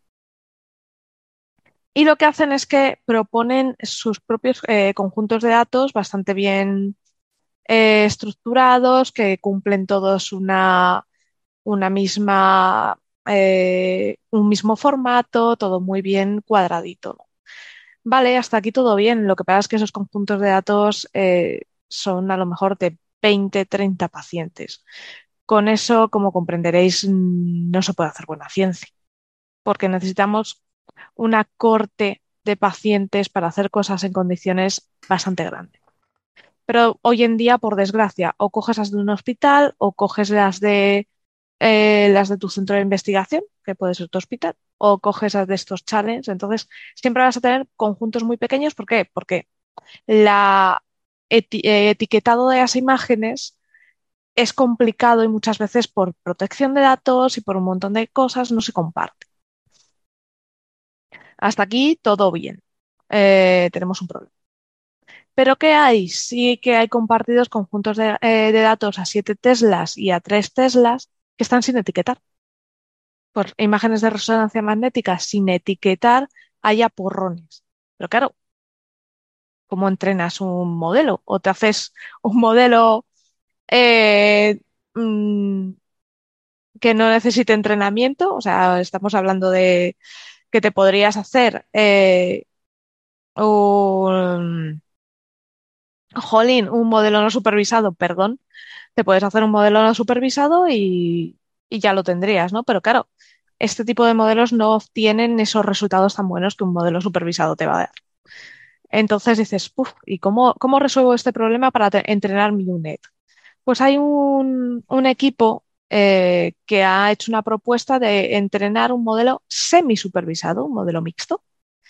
Eh, esta gente es de un equipo de la Universidad de Nashville, de Estados Unidos, y ha presentado un trabajo en una conferencia de imagen médica este año. ¿Qué hacen? Bueno, pues tienen su conjunto de datos, tiene un conjunto de datos pequeños bien etiquetado y con ese conjunto de datos preentrena un modelo. A ese modelo le ponen a trabajar a etiquetando eh, las imágenes no etiquetadas a 7 Teslas y a 3 Teslas que ellos han, encontrado por ahí, ¿vale? O sea, ellos hacen una segmentación de forma automática con este modelo preentrenado. Luego tienen otro, otro modelo que entrena con estas imágenes em, etiquetadas de una forma eh, sintética, por así decirlo. Entonces, tienes una mezcla de, de un conjunto de entrenamiento en el cual la red, eh, tienes una red que ha sido entrenada parte con estas imágenes sintéticas, parte con imágenes bien etiquetadas y dices, Dios mío, esto puede ser una locura, ¿no? Bueno, pues si tu modelo, ese modelo preentrenado que ha hecho de etiquetado es bueno, el resultado que te da es, eh, supera bastante al de un modelo entrenado solo con imágenes bien etiquetadas. En este el trabajo, la verdad es que en este sentido es bastante, este modelo mixto pasa con eh, una mejora de DC, que es la es un método de evaluación que pasa el modelo pasa de un 0,69, que no está nada mal, a un 0,82. O sea, a mí me parece ya una diferencia interesante. Y luego otra cosa que porque eh, yo digo, vale, lo has publicado en un, en un congreso, publica un paper o algo. Lo que sí han hecho, además de publicar en Archive, han publicado el modelo, los pesos del modelo preentrenado, te los comparten libremente, te comparten todo para que tú puedas repetir el experimento y puedas jugar con él. Entonces, en ese sentido, yo creo que es, un, es una aproximación más que te puedes encontrar, un modelo mixto, que puede ser muy útil para el problema de pues, lo que es la segmentación de, de imagen médica, ¿no? Ese problema que tenemos de que nos faltan imágenes etiquetadas. Y como veis, ha sido rápida. ¿Ah, sí? sí, ha estado bastante bien. Bueno, esto se publicó en Congreso, decías, pero es en el, el SPI, ¿no? S-P-I-E. Eh, sí. a muchos oyentes porque es que no es cualquier congreso, no es el de los ingenieros donde, donde se publican, eh, pues eso, donde se, se cuentan y se publican los, los grandes avances en ingeniería, ¿no? Eh, Sí, es que tú has publicado, Héctor, ¿no? En Spy. Sí, tengo algunos, sobre todo de cosas de instrumentación y tal, que no suelo ser primer autor, pero bueno, porque estamos debatiendo si es con revisión o no. Y los que yo he participado, tengo varios, no, no son con revisión. No sé si ahora habrá cambiado, porque hace años ya que no, eh, que no publico nada ahí. Pero entonces no, no es con revisión, pero como si lo fuera. O sea, para la gente para la gente que trabaja en instrumentación, por lo menos en astrofísica, eso es como para nosotros los papers. eso está publicado en el SPY y ya no hace falta publicarlo en un sitio más y ya está en la literatura. Esa es su, literatura eh, donde publican sus cosas, vamos. Uf, pues me, quitas un peso de encima porque no sabía si meterlo en el estado del arte del TFM o no, por eso por... tenía dudas de si era fiable, si no. Y la verdad es que dudaba bastante. Bueno, que sea, que sea fiable o no ya es otra cosa. ya sabemos que se publican con y sin revisión, se publican. Claro. No, y si Sara, puedes repetir los resultados porque tienes los datos, etcétera, y además lo puedes incorporar con datos nuevos, con datos diferentes, pues eh, básicamente es comprobarlo y ya está, ¿no? No debe ser. Mm, a mí me, me, ha sorprendido, sí, me ha sorprendido para bien, por, por eso, porque en, en, el propio artículo de Archive lo dicen, dice, compartimos todo, está sentidos libres de, está como open source, Sentiros libres de probar y jugar, digo, ostras. Porque además eh, estos modelos de generación y eh, de imágenes eh, también dan problemas. Porque no, sabe, no sé si sabéis que cuando en segmentación se suele entrenar tu red con los datos de un solo centro. Y yo decía, ¿y por qué no coges de varios centros y os metes todos para la churrera? A lo mejor, jolín, a un mejor conjunto de datos más completo, mejores resultados. No, porque resulta que cada centro usa un tipo de máquina, hay centros especializados en personas que están más graves, en el caso de cáncer, y eh, cada máquina o cada centro, sin querer o queriendo, introduce artefactos en las imágenes. Entonces, tu propio sistema de segmentación, tu propia red neuronal, puede dar unos resultados muy buenos en el conjunto de entrenamiento simplemente por cosas que tú no tuviste en cuenta. No sé si os acordáis de aquella red neuronal que detectaba tumores a lo bestia, tenía una tasa de acierto maravillosa y era porque identificaba eh, que cuando el paciente estaba muy grave venían siempre de un mismo centro y la imagen tenía una muesquita del centro en una esquina, apenas perceptible. Entonces lo detectaba y decía, este va, esto está ya. Entonces, claro, eh, esas cosas no las queremos eh, meter. Entonces, hay algoritmos que se dedican a limpiar esos artefactos, pero por desgracia meten más ruido. Entonces tienes que buscar cuál, cuál usas para que te meta menos ruido, pero te limpie. Es un follón. Por eso la gente siempre usa un mismo. Hay una anécdota ah. simpática de eso mismo que dices, pero en otro caso diferente, que me la contaron, ah, la oí en, un, en una conferencia sobre Python, precisamente en Málaga, Francis, cuando nos conocimos personalmente, que fui a, un, a una conferencia sobre Python, ahí contaban una anécdota, que e, es lo mismo que tú dices, pero em, en este caso era, en vez de tumores en placas, eran los militares intentando hacer una aplicación que en imágenes aéreas detectara dónde había carros de combate. Entonces, habían entrenado la red neuronal con fotos en las que había, habían sacado eh, un día sacaron tanques al campo y se dedicaron a sacar un montón de fotos aéreas y luego otro día, pues con los tanques guardados, sacaron fotos también y se las daban a la red para que aprendiera. Y se quedaron alucinando de lo rápido, o sea, enseguida lo, lo aprendió, pero con una precisión, vamos, al 100%, ¿no? Entonces, claro, era un poco mosqueante y empezaron a investigar el asunto y se dieron cuenta de que lo que había pasado, claro, sacar los tanques al campo es costoso y, difícil. Entonces lo hicieron un día y ese día hacía sol. Y el día, el día que sacaron las fotos sin eh, carros de combate era un día nublado. Entonces, claro, la red neuronal. Se dedicaron, se dedicaron a bombardear, a bombardear ciudades soleadas durante un año. Exacto. No Los gallegos están felices. Lo que pasó en Irak con la famosa arma de destrucción masiva. A lo mejor usaron. No, no había, pero había mucho sol. Había mucho sol. Claro, no me extraña que les diera señal, le habrá petado la señal, le habrá saturado de la red neuronal diciendo, esto está lleno de, armas de destrucción masiva. Y era que, hacía mucho sol. Bueno. Em, Ay, qué triste. sí, un poco, pero bueno, por lo menos se dieron cuenta antes de empezar a bombardear, como dice Gastón. Em, teníamos para, para terminar, o, no sé si para terminar, pero teníamos también un par de papers de Gastón, no que los haya propuesto, sino que literalmente tuyos, pero que yo creo que se merecen eh, tratarlos con cariño y como tú vienes habitualmente, si la semana que viene vienes, pues a lo mejor los podríamos eh, contar con más tranquilidad la semana que viene, ¿te parece? Sí, sí, sí. Lo que pasa es que la semana que viene vamos a contar el paper, de, vamos a quizá hablar del último paper de Maldacena o O lo podemos comentar ahora. Comentamos ahora el de Maldacena y dejamos los de Gastón para la semana que viene. No, no, lo que quiero decir es que me dio vergüenza.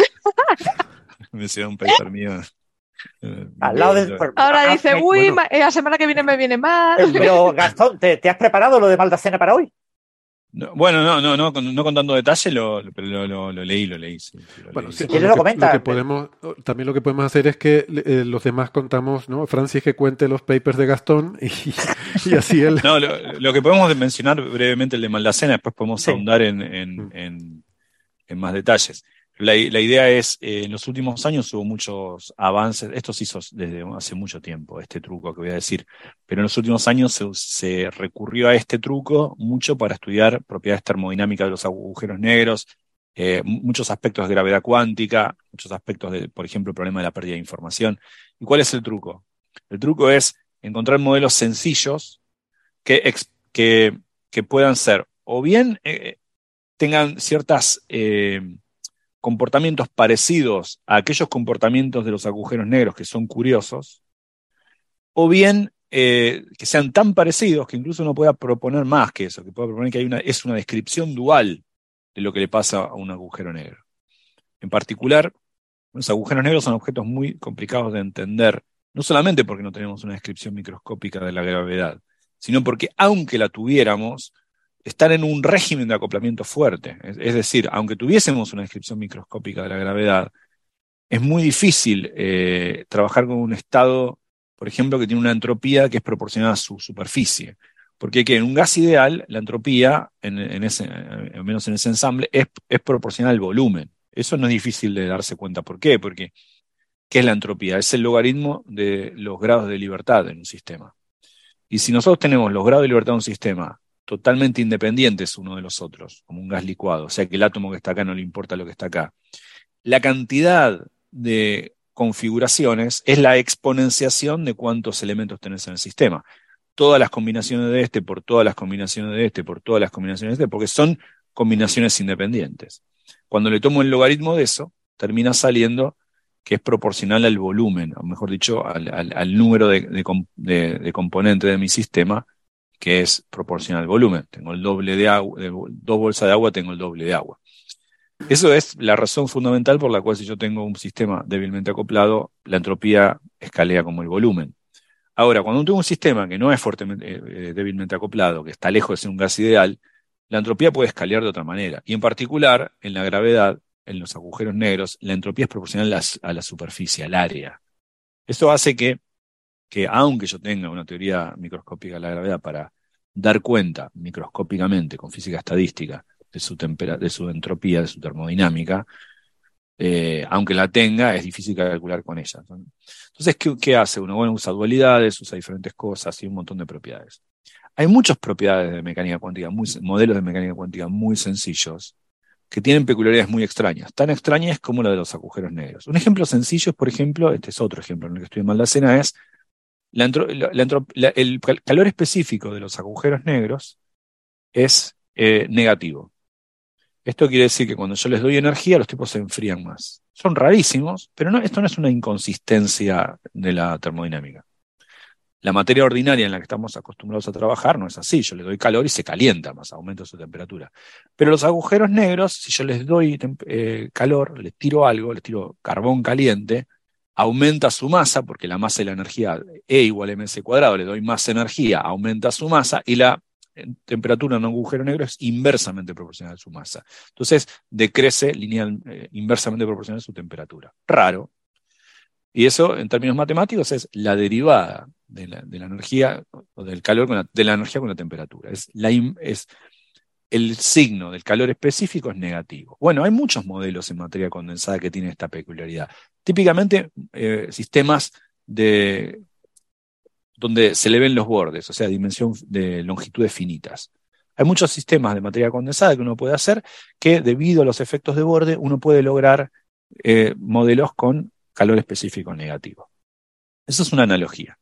Ahora la pregunta es, ¿hay otros modelos de materia, de materia condensada o de mecánica cuántica ordinaria, modelos simples que podamos resolver, tales que expresen otras rarezas de los agujeros negros, que su, entropía sea proporcional al, área y no al volumen, que tengan calores específicos negativos, que nos permitan decir alguna otra cosa de los agujeros que sean máximamente caóticos, cosas así. Bueno, en los últimos años hubo un gran avance en la elección de estos modelos, en buscar modelos que remedan lo que es un agujero negro.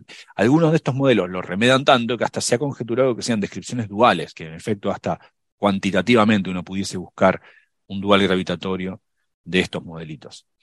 Bueno, en, este paper de Maldacena último, que es una suerte de, no diría review, porque hay varios resultados nuevos, pero un poco viene a condensar eh, algo que se está, en lo que se está trabajando mucho, son buscar modelos simples con fermiones o o lagrangianos que yo puedo escribir, lagrangianos locales, hamiltonianos, en los cuales yo puedo decir, ah, mira este modelo se comporta, tiene algunas propiedades termodinámicas que es igual a los agujeros negros. Ahora, como este es un modelo de materia de, de mecánica cuántica ordinaria, podemos estudiar en este modelo cosas exactas que no podríamos estudiar en la descripción gravitatoria. Y en este paper en particular, que salió hace dos días, lo que hace es considerar un modelo el más sencillo, dice o uno de los más sencillos que uno se puede imaginar, donde tiene una descripción en términos de campos en una, en una dimensión, o sea, un sistema mecánico cuántico ordinaria, eh, muy sencillo, son un montón de osciladores armónicos, comunes, osciladores armónicos de los que uno estudia en la carrera de, física, eh, osciladores armónicos cuánticos, eh, los, los hace interactuar entre ellos, es decir, son osciladores armónicos y hay una interacción entre los osciladores armónicos, varios osciladores armónicos, tienen una constante de acoplamiento, en realidad son matrices porque tenés muchos osciladores armónicos, y después acopla este sistema a un sistema de fermiones, un sistema de fermiones. En este modelo, este modelo eh, acoplado de las dos cosas, él hace un montón de estudios y después, podemos ahondar más en detalle, pero básicamente muestra como un modelo tan sencillo, con una descripción local en términos de una acción y un hamiltoniano que uno puede derivar, estos modelos pueden eh, decirnos mucho de la física de los agujeros negros, eh, con un modelo quizá el más sencillo que tengamos para estudiar ese tipo de peculiaridades físicas. La palabra peculiaridad no me sale bien. Peculiaridades físicas. Sí, el, modelo, eh, como está diciendo Gastón, eh, eh, aparentemente es muy sencillo, pero después, para los que sean estudiantes de física o no sepan mucho de, de la no es complicado, el modelo es complicado. ¿eh? No, claro, claro, claro. Sí, eso te un modelo 10 dimensiones. sí, yo, vi, yo vi muchos comentarios en Twitter, dije, porque yo solamente, eh, era muy tarde cuando lo leí, cuando terminé de leer, entonces solamente tuiteé el título y puse el link, como diciendo, bueno, ya hablaremos de esto. Y entonces, claro, el, el título lo traduje al castellano, pero es eh, de simples modelos, el modelo más sencillo, muy sencillo. Claro, entonces mucha gente cliqueó como diciendo, ah, voy a entender todo lo que usted quiso saber de agujeros negros leyendo esto. Y claro, después había comentarios en Twitter abajo que, que me mandaban a, como diciendo, diciendo, para esto, solo los físicos entienden entre ustedes, como diciendo, no, pero sí. es cierto lo que dice Francis, no, vas a creer que uno ahora ahí hay una suerte de epifanía escolar de que, ah, ahora todo lo que quiero, no, pero después hablamos bien de, de los detalles, no, no, no cliquen en el paper y se lastimen a ustedes mismos, nosotros lo leemos por ustedes, y Francis y yo te los contamos la vez que viene. Nosotros lo leemos por ustedes, sí. Pues vale, pues yo creo que la semana que viene vamos a hablar bastante de agujeros negros, así que podemos retomar este tema si quieren. Em, se nos ha hecho un poquito tarde hoy. Em, le he puesto a, los amigos y amigas que nos seguían en el directo en el chat que en principio vamos a dejar las preguntas para la semana que viene porque se nos ha alargado mucho el programa. ¿Quién puede imaginarlo? Y eh, bueno, eso sí, he, preguntado que si alguien tiene alguna duda que sea muy urgente, muy acuciante, que nos pongan el hashtag oyentes urgente y nadie lo ha hecho, salvo hay una, hay una oyentes urgente, una pregunta urgente que la plantea nuestro amigo Bruno Jiménez y es que ¿para cuándo una quedada de coffee break con café y pastitas? Eh, pues yo qué sé, eh, a ver... Molaría mucho. Molaría mucho. Como digo siempre, oye, en coffee break no se pone Café y galletitas. Entonces hay, hay, hay sedes eh, de Coffee Break por toda la geografía, por lo menos del planeta Tierra. Todavía eh, no nos hemos eh, expandido más allá de eso. Estamos viendo opciones de, de expansión comercial de la marca, pero de momento estamos en el planeta Tierra. Mm, busquen su sucursal más cercana y seguro que un cafecito y unas pastitas pueden caer. Ahora ya una cosa así más organizada y más gran escala, yo creo que sería conveniente, Bruno, si quieres proponer algo y a lo mejor a nivel de oyentes se puede mover alguna cosa y, ya vamos viendo, ¿no? Eh, porque yo, claro, yo les puedo decir, vénganse todos a Canarias y estaría divertido, pero yo qué sé, les iba a costar un... iba a costar un poquillo, ¿no? Yo lo veo. Tú lo ves, ¿no? todos ahí en Canarias, en Pañador. Vengan todos a New York, que, que es barato. La última vez que, María estuvo por acá no, no, coincidimos justo. O sea, o sea, yo estoy, soy el más aislado. Nadie me quiere a mí. Pues la verdad, sí, la verdad que estás ahí un poquito más aislado, pero bueno, pero tío, estás en Nueva York, o sea, no te puedes quejar. Eh, estás, además, cuando, cuando vengan los extraterrestres va a ser el primer sitio al que vayan, lo sabes, ¿no? Sí, sí. Sí, sí, ya lo, ya lo vaticinaron en Independence Day. Sí, sí, bueno, y, y todo el cine de, toda la historia, ¿no? Eh, algunos no, mira, hay una, en Tropas del Espacio, que aunque eso es una novela, el, o sea, la, historia se desencadena con el ataque de los extraterrestres a Buenos Aires, ¿no? Que siempre recuerdo que me, me produjo curiosidad cuando leí eso de jovencito, de adolescente, y ¿por qué Buenos Aires? Y luego, y luego me quedé pensando, bueno, ¿y por qué cualquier otro sitio? O sea, a los extraterrestres, ¿qué más les da Buenos Aires que París, que Santa Cruz de Tenerife, ¿no? No, no, y hay una, hay una razón. hay una razón. En Argentina tienen buena carne, buenos asados, tienen unas emparadillas que no veas, entonces los extraterrestres eran listos. Me estás dando razones para, para, preservarla. Y los alfajores. Pero me estás dando razones para preservarla, no para destruirla. ah, no, no, destruirla no. Yo creo que se iban de viaje gastronómico. Lo que pasa es que ellos no iban con esa intención. Pero fue como eh, resacón en Las Vegas. La cosa se fue de madre. vale, vale. La nave nodriza de Loeva y tal mandando piedras. Bueno. Pues nada, yo creo que por hoy está bien. Por cierto, me olvidé de mencionar, me lo apuntaba Francis al principio y me olvidé que eh, hay un nuevo artículo sobre Oumuamua. Eh, así que es posible que la semana que viene comentemos algo y, y, y yo es un artículo en el que se argumenta un mecanismo natural para la aceleración anómala de Oumuamua. Con lo cual estoy convencido que de aquí a la semana que viene habrá una respuesta de Loeb en el archive eh, diciendo por qué ese artículo está mal y la aceleración eh, de Oumuamua es eh, artificial. Otra nave nodriza.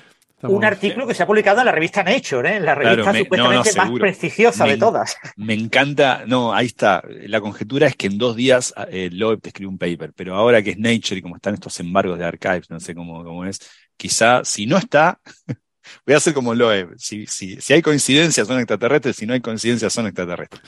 Ah, voy a hacer lo mismo. Dice, sí, como es, yo creo que si no fuese en Nature, habría un paper en dos días, pero como es en Nature, seguro está preparando la réplica para salir en Nature, entonces va a tardar más. Sí, sí. O sea, cuando, cuando en dos días no haya un paper de Loeb, dije, lo dicho, Loeb está escribiendo. Es porque lo está escribiendo, sí, sí. Bueno, gente, así se juzgaba a las brujas, por cierto, con lo de tirarlas al estanque, ¿no? Eh, o sea, si se ahogaba y moría es que no era bruja, y si no se ahogaba era que entonces que era bruja y había que quemarla. O sea, que lo tenías claro. Pero no era que la bruja eh, pesaba menos que un pato. Eh, y luego no se. por eso la tiraban al agua. No se ahoga, y entonces hay que quemarla. Y, pero si se hunde y se ahoga, la pobre no era una bruja. Bueno. Claro, si pesas más que un pato. Sí.